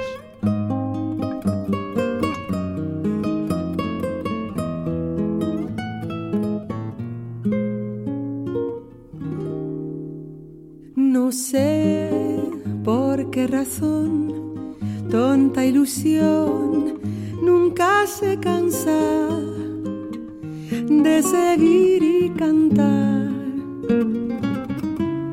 Camino y samba. Baila Venus con la luna. El faro besa la mar y no se apaga. Con las olas tu figura arde el cielo y Trafalgar. El disco es guitarra y voz. Va pasando por diferentes estilos, hay fados, hay cosas más de folclore español. Y quiero compartir una cosa con vosotros, porque yo tuve la suerte de tocar con Celia Moore. Y mm, cuando estaba preparando esto, de repente me puse a buscar información a ver qué estaba haciendo ahora y me encontré con que había fallecido hace tres años. Y además bastante joven. Y no quiero que esto de repente torne este momento en algo negativo, de verdad, porque esta es su huella en la historia. Creo que cuando nos vamos, al menos los que creamos cosas, creo que nuestro arte deja una impronta, no solo en otros seres humanos, sino también en la historia y este disco es una bonita huella. Dejó más discos, ella era cantante sobre todo de jazz, aunque yo sé que también le daba al flamenco, pero vaya esta recomendación en su memoria. Siempre al amor, pobre razón, la vida gana. Mañana llegó, bailen la samba. Amanece en la bahía, cuando el sol bebe la mar y no se apaga. Y por finalizar este bloque, que es posiblemente el más tranquilo, yo siempre he recomendado en el descampado la figura de Maurice Ravel, de Maurice Ravel, que sí que es muy conocido por el bolero, pero que hizo algunas composiciones y algunos arreglos de composiciones de otros también maravillosos. Quiero recomendar un cuarteto de cuerda en fa mayor que hizo porque me parece me parece formidable. Adelantó cosas que a día de hoy estamos escuchando seguramente y sobre todo que ya que estamos hablando de música que te toca algo por dentro, que te hace sentir emociones, e insisto que eso me parece precioso, que la música consiga eso, que el arte en general consiga eso, pero ya que estamos hablando de música, me centro en la música, pero que consiga eso es soberbio. Bueno, pues este cuarteto tiene algo, no sé qué es, no sé si son las melodías, no sé si es el arreglo, no sé qué narices es, pero me emociona escucharlo. Me emociono escuchando esta pieza. No lo voy a poner entero porque son cuatro movimientos y no es plan, pero sí voy a centrarme en algunas cosas que me llaman la atención.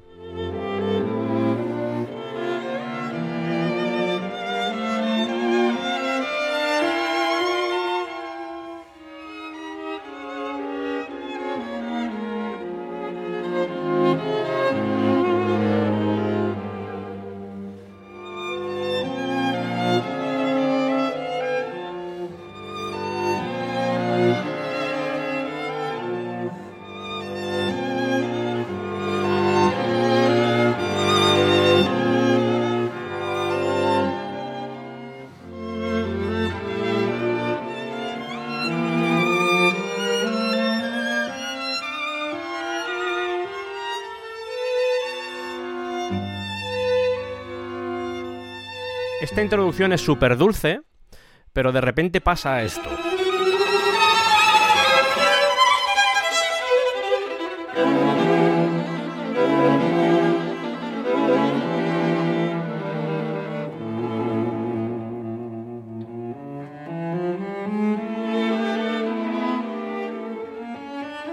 Vuelve la calma citando al tema original.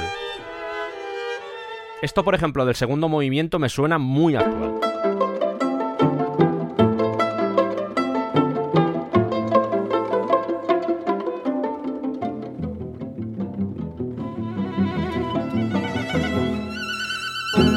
...1903...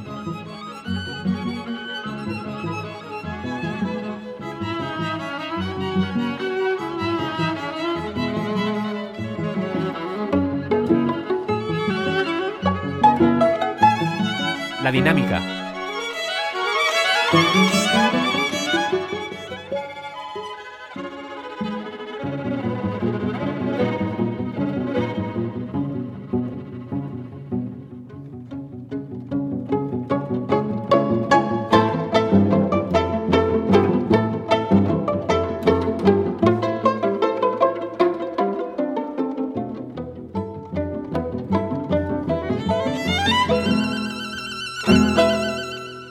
Iba a poneros más secciones, pero mejor las descubrís vosotros porque, en serio, los cuatro movimientos, al menos a mi parecer, son magistrales. Es que me evoca tantas cosas. Lo que me flipa es que me evoca tantas cosas.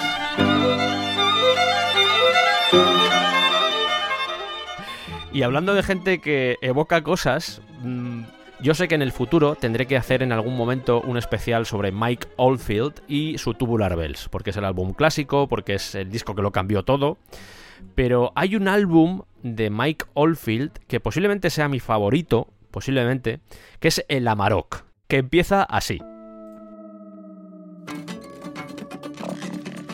Esos son guitarras.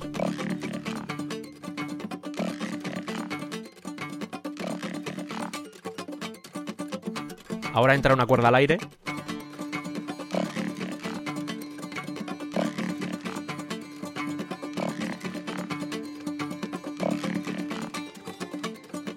Se viene susto, ¿eh? Ahí está.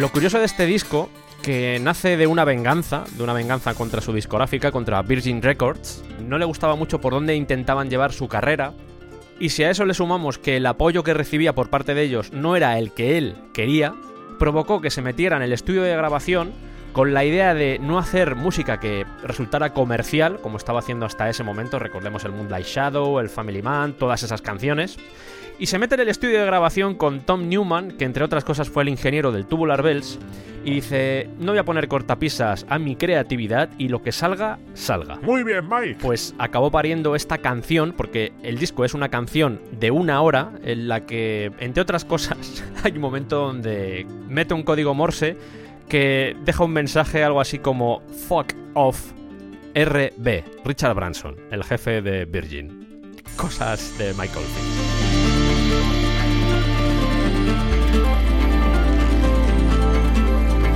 El álbum salió el 28 de mayo de 1990 y el contrato con Virgin era hasta el 1 de enero de 1991. Así que os podéis imaginar cuando de repente les llega con esto que estáis escuchando, que a mí me parece una genialidad absoluta, le llega a los de Virgin y les dice, bueno, ahora me lo vendéis si tenéis narices, ¿sabes? y los de Virgin, ¿cómo?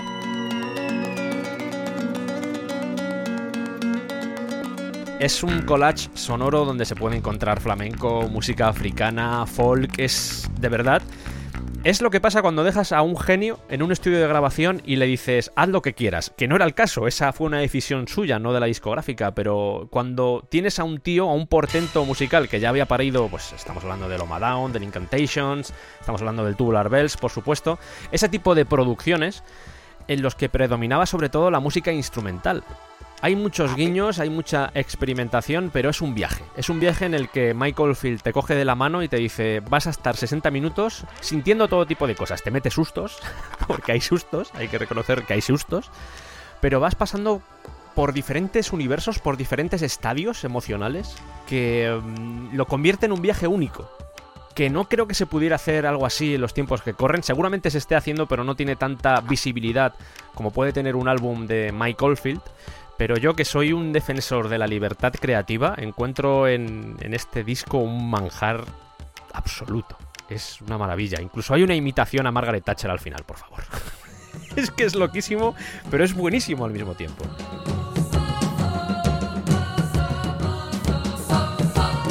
Y esta sección posiblemente sea mi favorita de cualquier disco de Michael Field.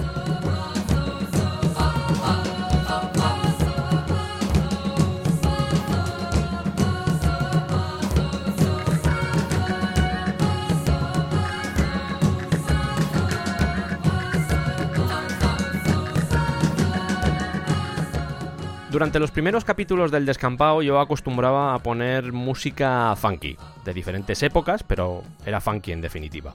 No quería redundar mucho en ese estilo porque ya han aparecido en diversos programas menciones a Sly and the Family Stone, a George Duke y a toda la gente maravillosa que dio forma a este estilo que quiero tanto. Pero Quería irme a Japón, ya sabéis que Japón es importante para el descampado por muchos motivos, pero allí hay un señor llamado Tatsuro Yamashita que tiene un disco de 1980 que se llama Right on Time.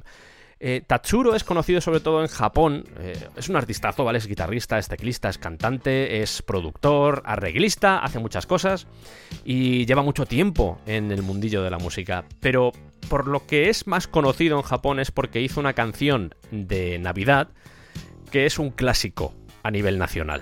Y tiene discos muy buenos. El movimiento funk, el movimiento jazz fusión de los 70 y el city pop de los años 80 japoneses tienen cosas muy sugerentes, tienen cosas muy chulas, desde Toshiki Kadomatsu a Miyoko Yamaguchi.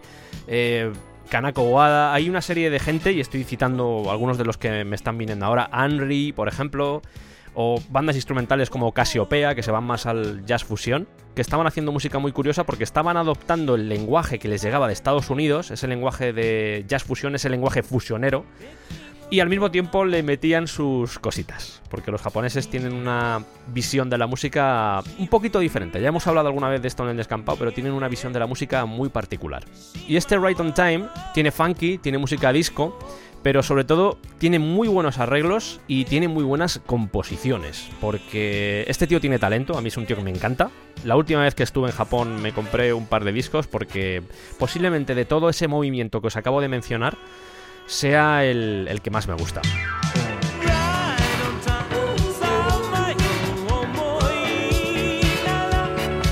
También os digo que tiene un puntito hortera delicioso.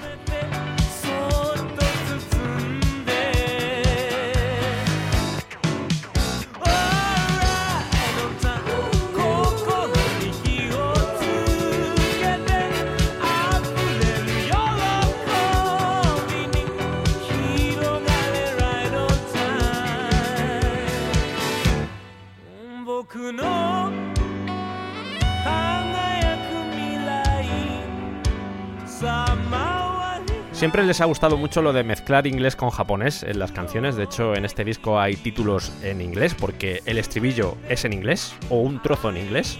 Aquí pasa también. Right on time y ya está. El resto todo en japonés.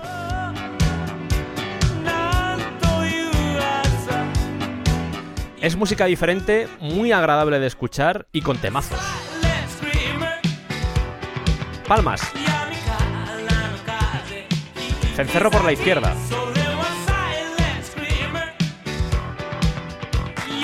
Y otro músico que también toca el piano, también canta, también toca la guitarra, también produce y arregla, es un señor de Argentina llamado Fito Páez. Y quiero recomendar aquí un disco que me gusta especialmente de él, que es El amor después del amor, que tiene un título así que te da como una especie de sobredosis de, de azúcar, pero que es espectacular. De hecho, no descarto algún día hacer un programa sobre él porque me parece...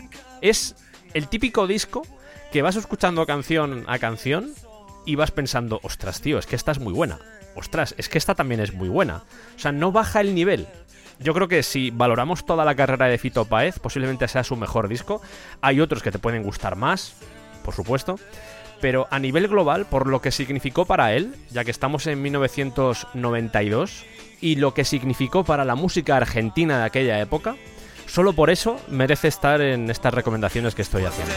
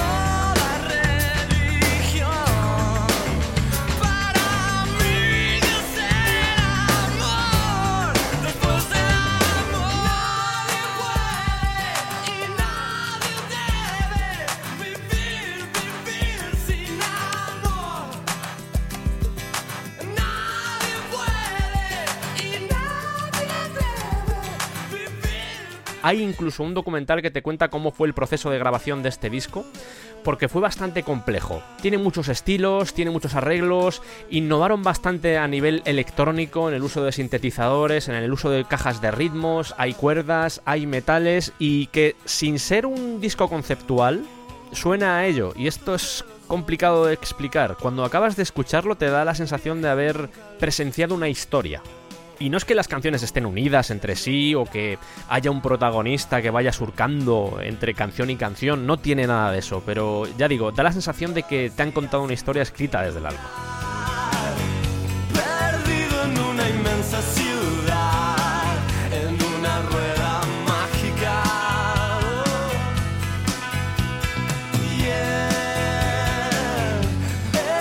Yo siempre he sido más de Fito Páez que de Calamaro. Reconozco que lo que hace tiene su mérito y tiene su arte, pero no conecta conmigo. En cambio, Fito Páez sí, yo sé que tiene una forma de cantar un poco particular, que haya gente a la que no le gusta, o incluso las canciones a veces son demasiado melosas. Pero lo considero un genio, un genio que puede estar casi al mismo nivel. No, me he pasado, porque Charlie García, que es mi siguiente invitado, el siguiente invitado de esta lista, que también es argentino, y que por cierto también canta en esta canción. Este. Extraño esa fascinación. Un póster y una Gibson Les que nunca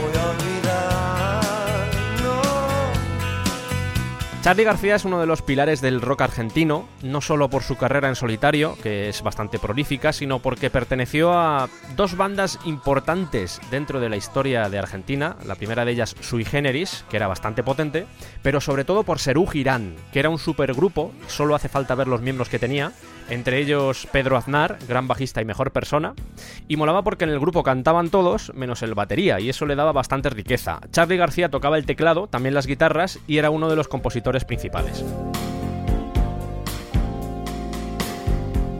Tenemos la típica historia del niño prodigio que empieza a tocar instrumentos tempranamente y que tiene una personalidad bastante peculiar, porque Charlie García era bastante destroyer, sobre todo en los 80 y en los 90. En los 70 todavía estaba un poco sujeto, pero a partir de los 80, madre mía.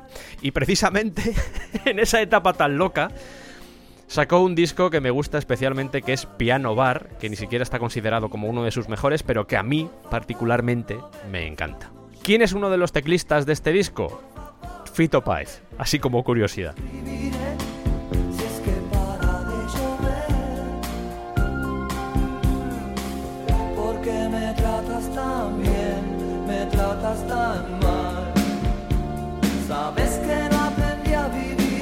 Tiene un descampado Charlie García. Yo sé que seguramente para los oyentes españoles no es un artista muy conocido, pero es que tiene una vida muy relatable, porque estaba muy loco. Ahora que ya se ha hecho mayorcico y le está viniendo todo el tsunami de excesos del pasado, pues está bastante tranquilico, pero madre mía. Y es un musicazo, es un compositor excepcional, es un virtuoso de instrumento, es una bestia parda, pero se dejó llevar un poco por el personaje, bohemio, polémico, y este al final acabó devorándole.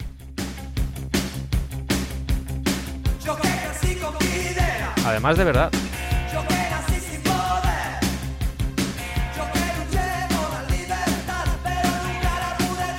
de hecho tiene una canción que se llama Los dinosaurios, en la que critica la dictadura en plena dictadura.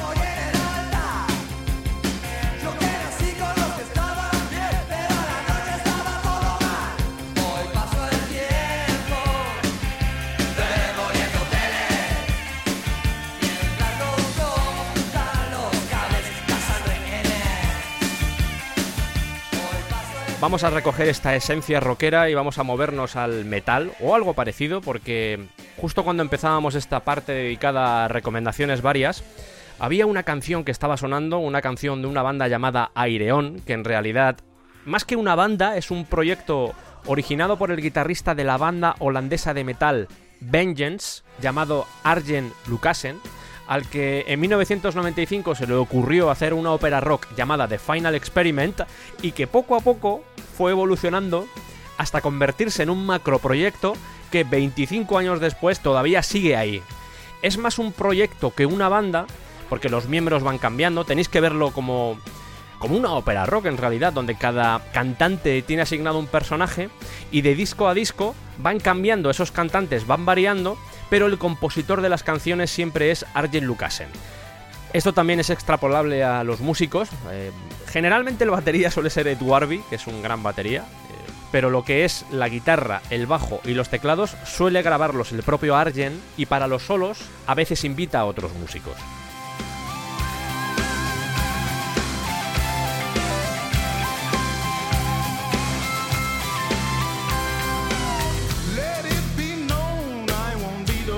Die here.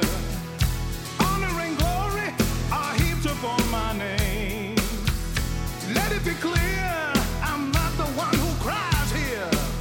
What about the tall one? The one who's lost to shame. I followed princes. I've raised Ese es up Fish, de Marillion.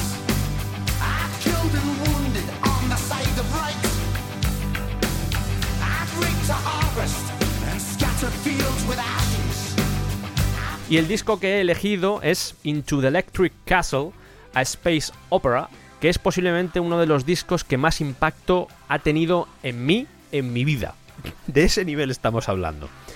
Yo lo compré, este disco desde 1998, y yo recuerdo que lo compré más o menos por esa época, no porque conociera al grupo, no porque hubiera escuchado el disco en algún lado, sino porque vi que entre ese listado de gente que participaba en él, estaba en primer lugar a Nick Van Heersbergen, que era la cantante en aquella época de The Gathering, y a mí me gustaba mucho, y que también estaba el flautista y teclista de Focus, Thijs van Leer.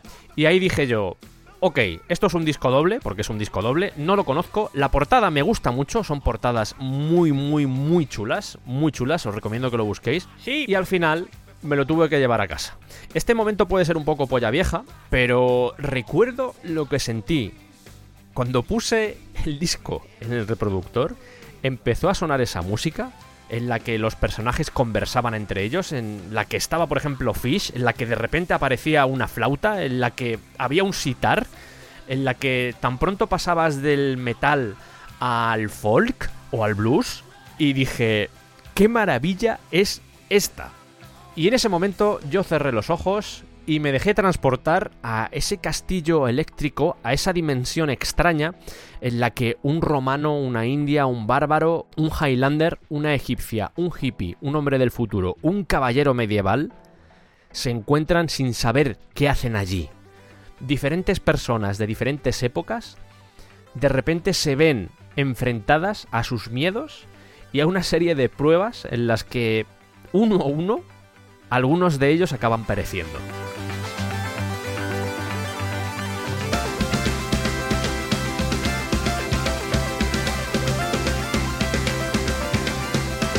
Todas las canciones tienen un narrador, que es la entidad que les ha llevado allí, y eso hace que ese ambiente de space opera, ese ambiente de, de ópera rock al final, gane más enteros porque hay alguien que te está contando lo que está pasando. Es muy sugerente poder escuchar esa voz cósmica que habla antes de que empiece la música de cada tema.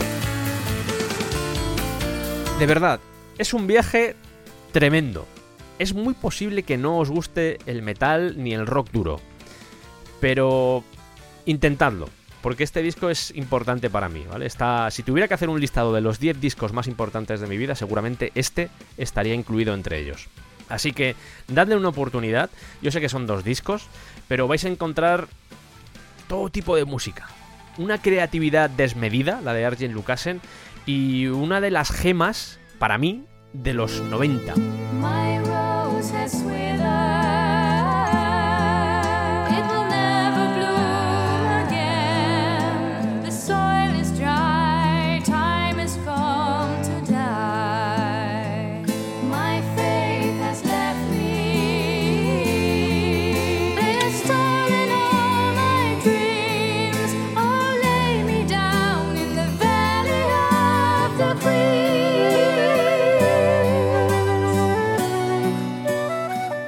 Y hablando de genios creativos, el siguiente protagonista es... Pues no sé cómo describirlo. Eh, si tuviéramos que atribuir las propiedades y capacidades de Frank Zappa al mundo del metal, seguramente siempre aparecería en cabeza el nombre de Devin Townsend. La primera vez que llegó a mis oídos fue en un disco de Steve Vai, eh, él cantaba. De hecho voy a poner un trozo. Esto es el final de la canción.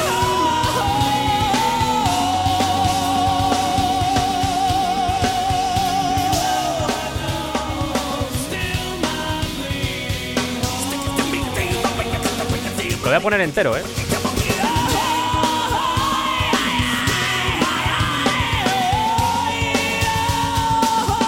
Ahora.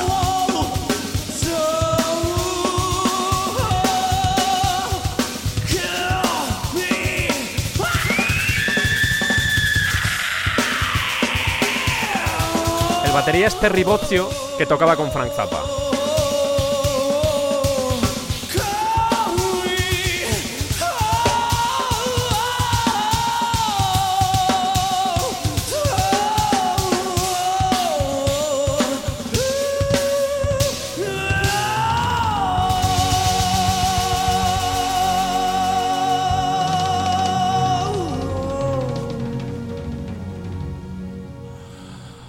No voy a negarlo, yo me enamoré.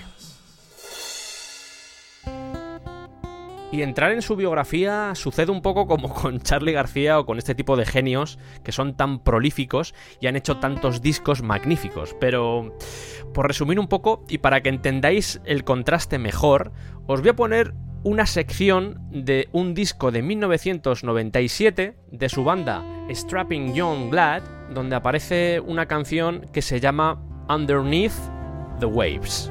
Os adelanto que es potente, ¿vale? O sea que si no estáis acostumbrados, tomad aire.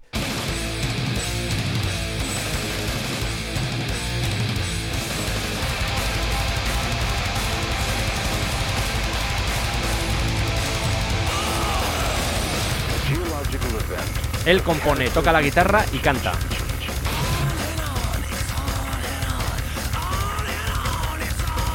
¡Vamos!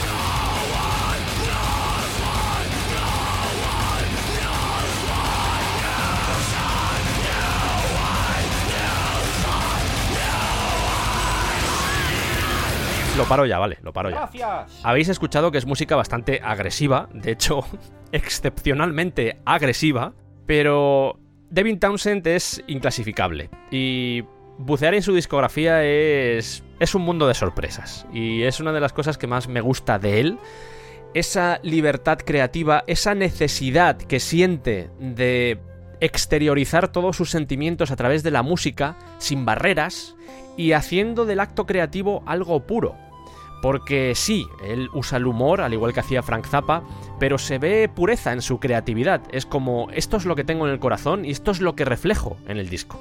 Y esta introducción, cuya única pretensión es hacer entender que un artista puede ponerse muy agresivo, muy violento en su música, pero de repente hacer un disco que no tiene nada que ver, es lo que me lleva a un álbum que salió en 2011 llamado Ghost, que pertenece a una serie de cuatro discos que hizo Devin Townsend, cada uno en un estilo diferente o más o menos, siempre el compositor es el mismo, pero el que más se diferencia del resto es este Ghost. Y suena así.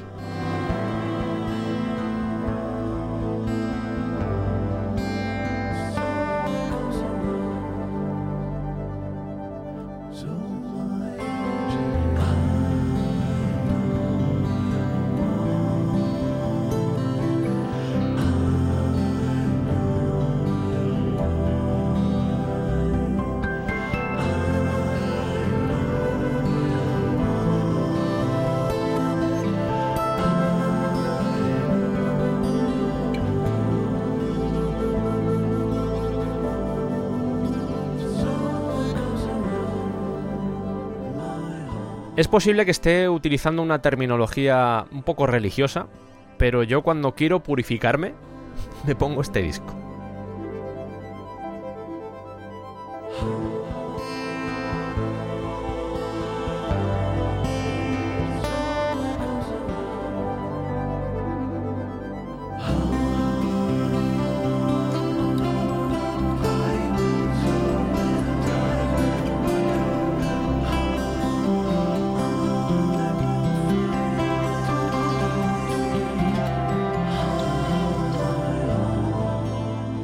Y no creáis que esto es una rareza dentro de su discografía porque le gusta hacer estas cosas. No es simplemente que dijera, uy, me quiero poner un poco suavito ahora. No, no, no, no. Es que le gusta hacer esto. Porque esto es lo que tiene en el corazón. Insisto, es lo que tiene en el corazón.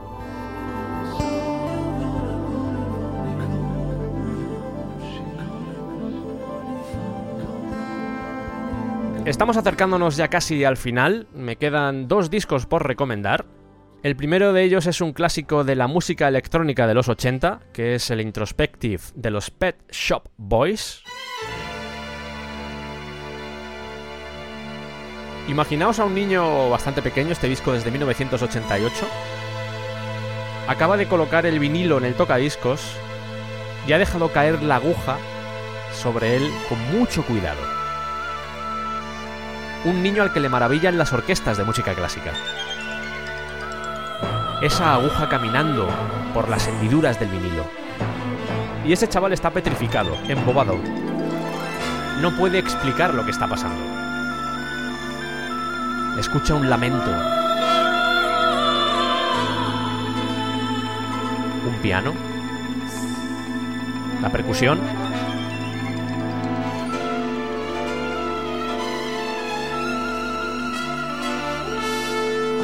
Y de repente... Sergio, deja el tocadiscos ya, que tienes que cenar.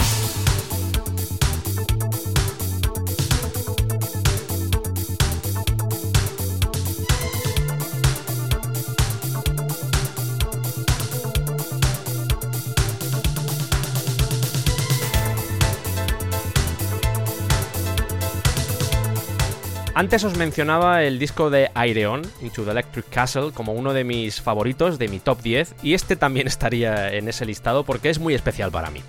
Neil Tennant y Chris Lowe venían de cosechar un gran éxito con su disco anterior, el Actually, que es de 1987, solo un año antes, y para este decidieron cambiar la perspectiva, porque lo normal es que, por ejemplo, una canción que duraba 4 minutos, se solía hacer una mezcla más larga para las discotecas, y lo que se le ocurre a la pareja es decir, oye, ¿y si en vez de que se hagan versiones largas de las canciones y que salgan como singles, ¿por qué no hacemos un disco que sean ya versiones largas? Y por esa razón, este Introspective tiene 6 temas, solo 6 temas. El más corto dura 6 minutos y 15 segundos, y el más largo 9 minutos y 24 segundos.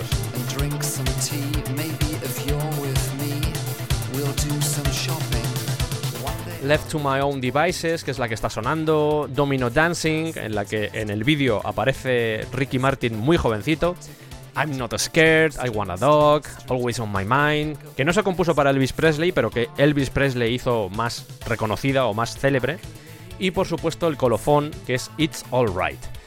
Yo en este tipo de casos no sé si juega a favor la nostalgia de esa juventud, de ese niño que ponía vinilos y escuchaba vinilos.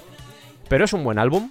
Yo creo que los Pet Shop Boys eh, siempre han luchado por no quedarse atrás en esto del synth pop, que es una labor con todos los avances tecnológicos que hemos tenido en las últimas décadas bastante complicada, pero a pesar de eso siguen ahí y si echáis un ojo a conciertos más actuales, veréis que siguen usando canciones de este álbum. Y eso es por algo.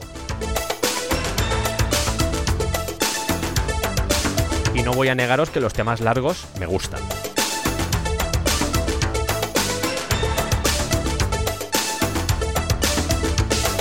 Vamos a ir con la última recomendación, aunque no sé si llamarlo recomendación porque es posible que yo lo ponga, no os guste y no pasa nada, estoy acostumbrado a ello. Ya dije en el especial de Zapa que el hecho de que te guste música un poco particular hace que luego seas más abierto a la hora de entender los gustos de los demás, eh, aunque no los compartas, pero es como una especie de, losa que tienes ahí y que al final se acaba fundiendo con tu propio cuerpo porque lo asimilas, dices, ok, correcto, no pasa nada, ¿te gusta a ti? Pues mejor para ti. Hay una banda muy importante también en mi vida que es Elio el Storietese, es una banda italiana, una banda que bebe bastante de Zappa, aunque juega en otra liga porque Zappa tenía su propio lenguaje, tenía su propia forma de hacer las cosas y en este caso sí está ese componente de humor que puede venir de Zappa, pero musicalmente se trata de representar el estilo que se intenta emular de la forma más correcta y fidedigna posible. Estamos hablando de genios musicales, tanto técnicamente como creativamente, porque no solo se dedican a la música, sino que también hacen otras cosas, hacen teatro. eh, de hecho, en los conciertos suele haber bastante humor, hacen sketches. Yo soy muy fan, no voy a negarlo. eh, los llevo siguiendo desde hace ya, pues, más de 20 años. Recuerdo bajarme las primeras canciones de, de ellos porque no tenía forma de llegar a ellas. A través de Napster. ¡Ojo ahí! a través de Napster. Y algún día os contaré cómo llegué a su música porque es una buena historia. Es una buena historia, pero que no voy a contar ahora porque ya esto se está alargando mucho. Pero de verdad que es una buena historia de cómo llegué a, a estos locos, porque son unos locos. Creo que ya he hablado alguna vez de ellos. De hecho, creo que en el especial sobre el bajo hablé de Nicola Fasani, de Faso, que es el bajista. Y ya dejé claro lo que me gustan. Pero eh, aquí se trata de recomendar cosas. Y voy a recomendar un disco que se llama It, como EAT de comer, de Fikis. P-H-I-K-I-S. Fueron las primeras canciones que me encontré, las de It de Fikis. Eh, es de 1996, aunque yo llegué al álbum unos años después y tiene clásicos del grupo.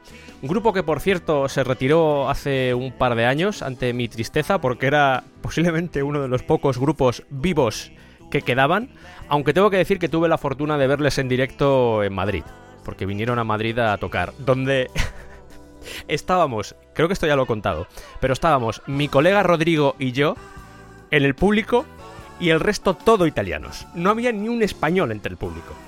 Pero es que es una de nuestras debilidades, Helio el Storietese. Y no me voy a extender mucho, pero fijaos bien cómo esto suena a Earth, Wind and Fire.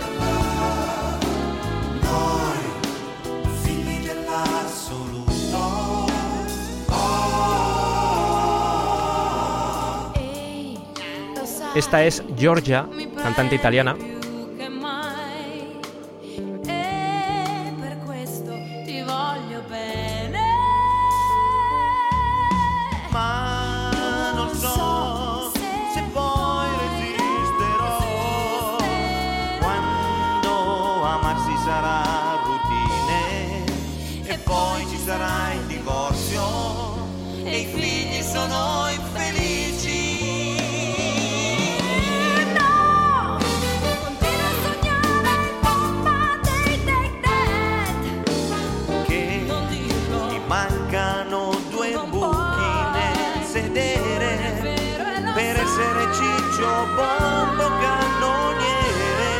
Aquí hay varias cosas. Con ella no hay ningún problema, pero con él tiene una voz muy particular. No es un cantante, aunque tiene técnica y todo, no es un cantante tampoco muy espectacular.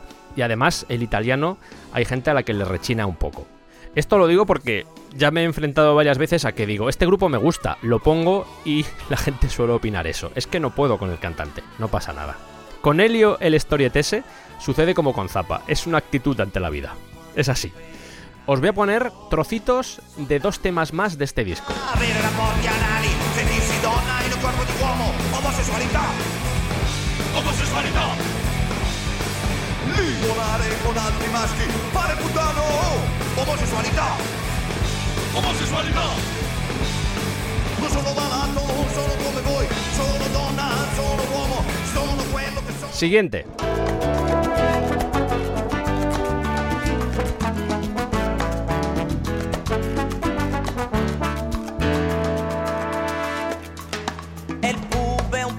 pilota, piazzista volante. Quando a terra è felice, quando vola un signor pilota. Y uno de regalo. Siamo di mortacci, siamo di mortacci, di altissimi morti. Ma non è vero, ma non è vero, siamo tutti risorti. Noi siamo i zombie del mondo a cantare, ospitati del buco, del guardiano del faro, siamo di mortacci. Son todas del mismo disco.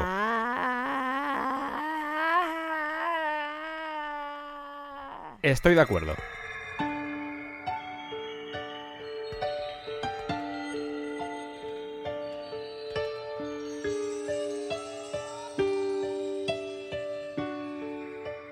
Quería que esto fuese una especie de regalo, entre comillas, de descubriros algún grupo nuevo, de acercaros a algún tipo de música que os ha generado rechazo. Y mm, podría haber recomendado un montón de discos más, pero no era la intención. Quiero que os quedéis con la sensación general de que hay un montón de música ahí fuera, por disfrutar y que a veces nuestra mente es nuestro peor enemigo. El arte es arte y creo que todo se merece una oportunidad, o casi todo al menos. Espero de corazón que os haya gustado, que os haya servido, porque era la pretensión, ese era mi objetivo desde el principio. No quería que se quedase solo en hablar del disco de Guns N' Roses, sino en ir un poquito más allá y, en cierto modo, daros un pedazo de mí. Aunque pueda sonar un poco moñas, pero lo he dicho ya alguna vez que yo entiendo la música de una forma muy profunda, es muy personal, forma parte de mí. Soy como soy gracias a la música, es así, a la música de muchos artistas a lo largo de la historia, música que me ha influido, música que me ha cambiado, música que me ha acompañado en los momentos jodidos. Y lo que estáis escuchando ahora es el fruto de, obviamente, de más experiencias, pero también de esa presencia que me ha acompañado desde que era niño, desde que ese niño, ese pequeño, que a duras penas llegaba al tocadiscos, colocaba vinilos y se quedaba embobado escuchándolos. Han pasado muchos años, pero todavía siento a ese niño emocionándose cada vez que me pongo música.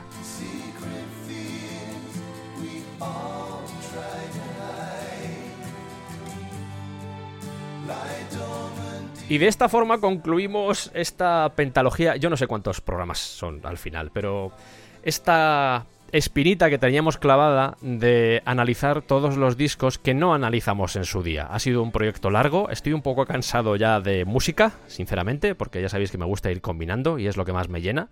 Tengo diferentes cosas que me gustan y que amo. Sí. Sí. Acabo de imitar a Ronaldo. Le ha salido bien, sí. No, con el no no funciona, ¿eh? Gracias por asistir a estos análisis, espero que lo hayáis disfrutado. Y voy a cambiar de música y nos vamos con el cierre, que quiero contaros un par de cosas más.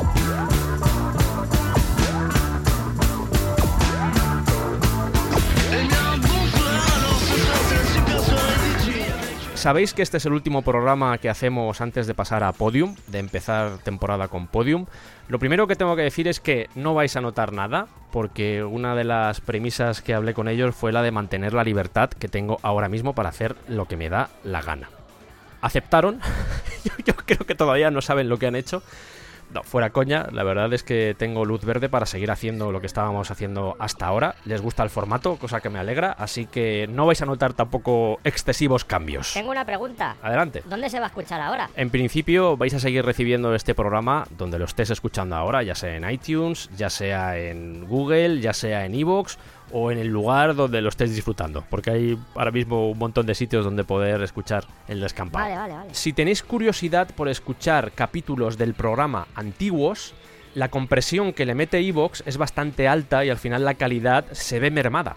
En la plataforma de Podium la calidad es a 192, por lo que si queréis disfrutar de esos programas a una calidad buena, de hecho algunos capítulos como por ejemplo el del Coliseo o sin ir más lejos los musicales, creo que puede estar muy bien escucharlos a buena calidad y para ello os recomiendo y os encomiendo a la plataforma de Podium.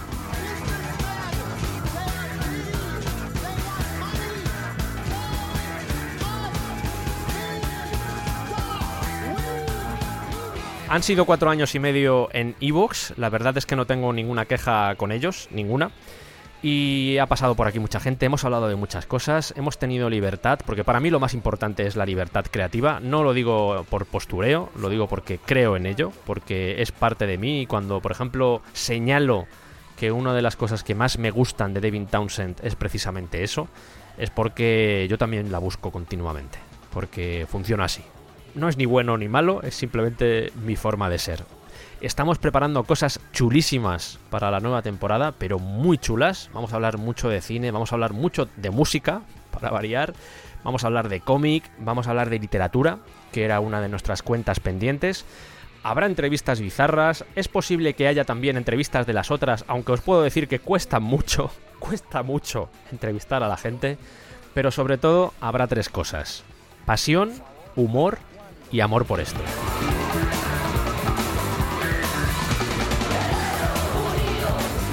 Gracias por acompañarnos en esta aventura y estad muy atentos a nuestras redes para enteraros de todas las novedades que vayan llegando.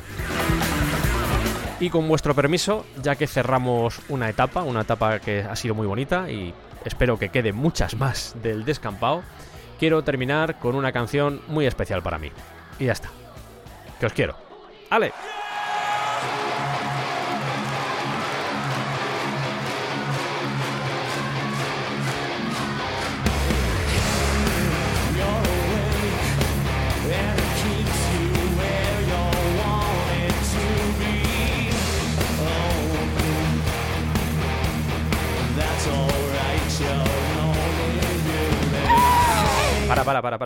¿Y eso de repente? Déjate dejar el trozo ahí. Ostras, vale, vale, vale, vale.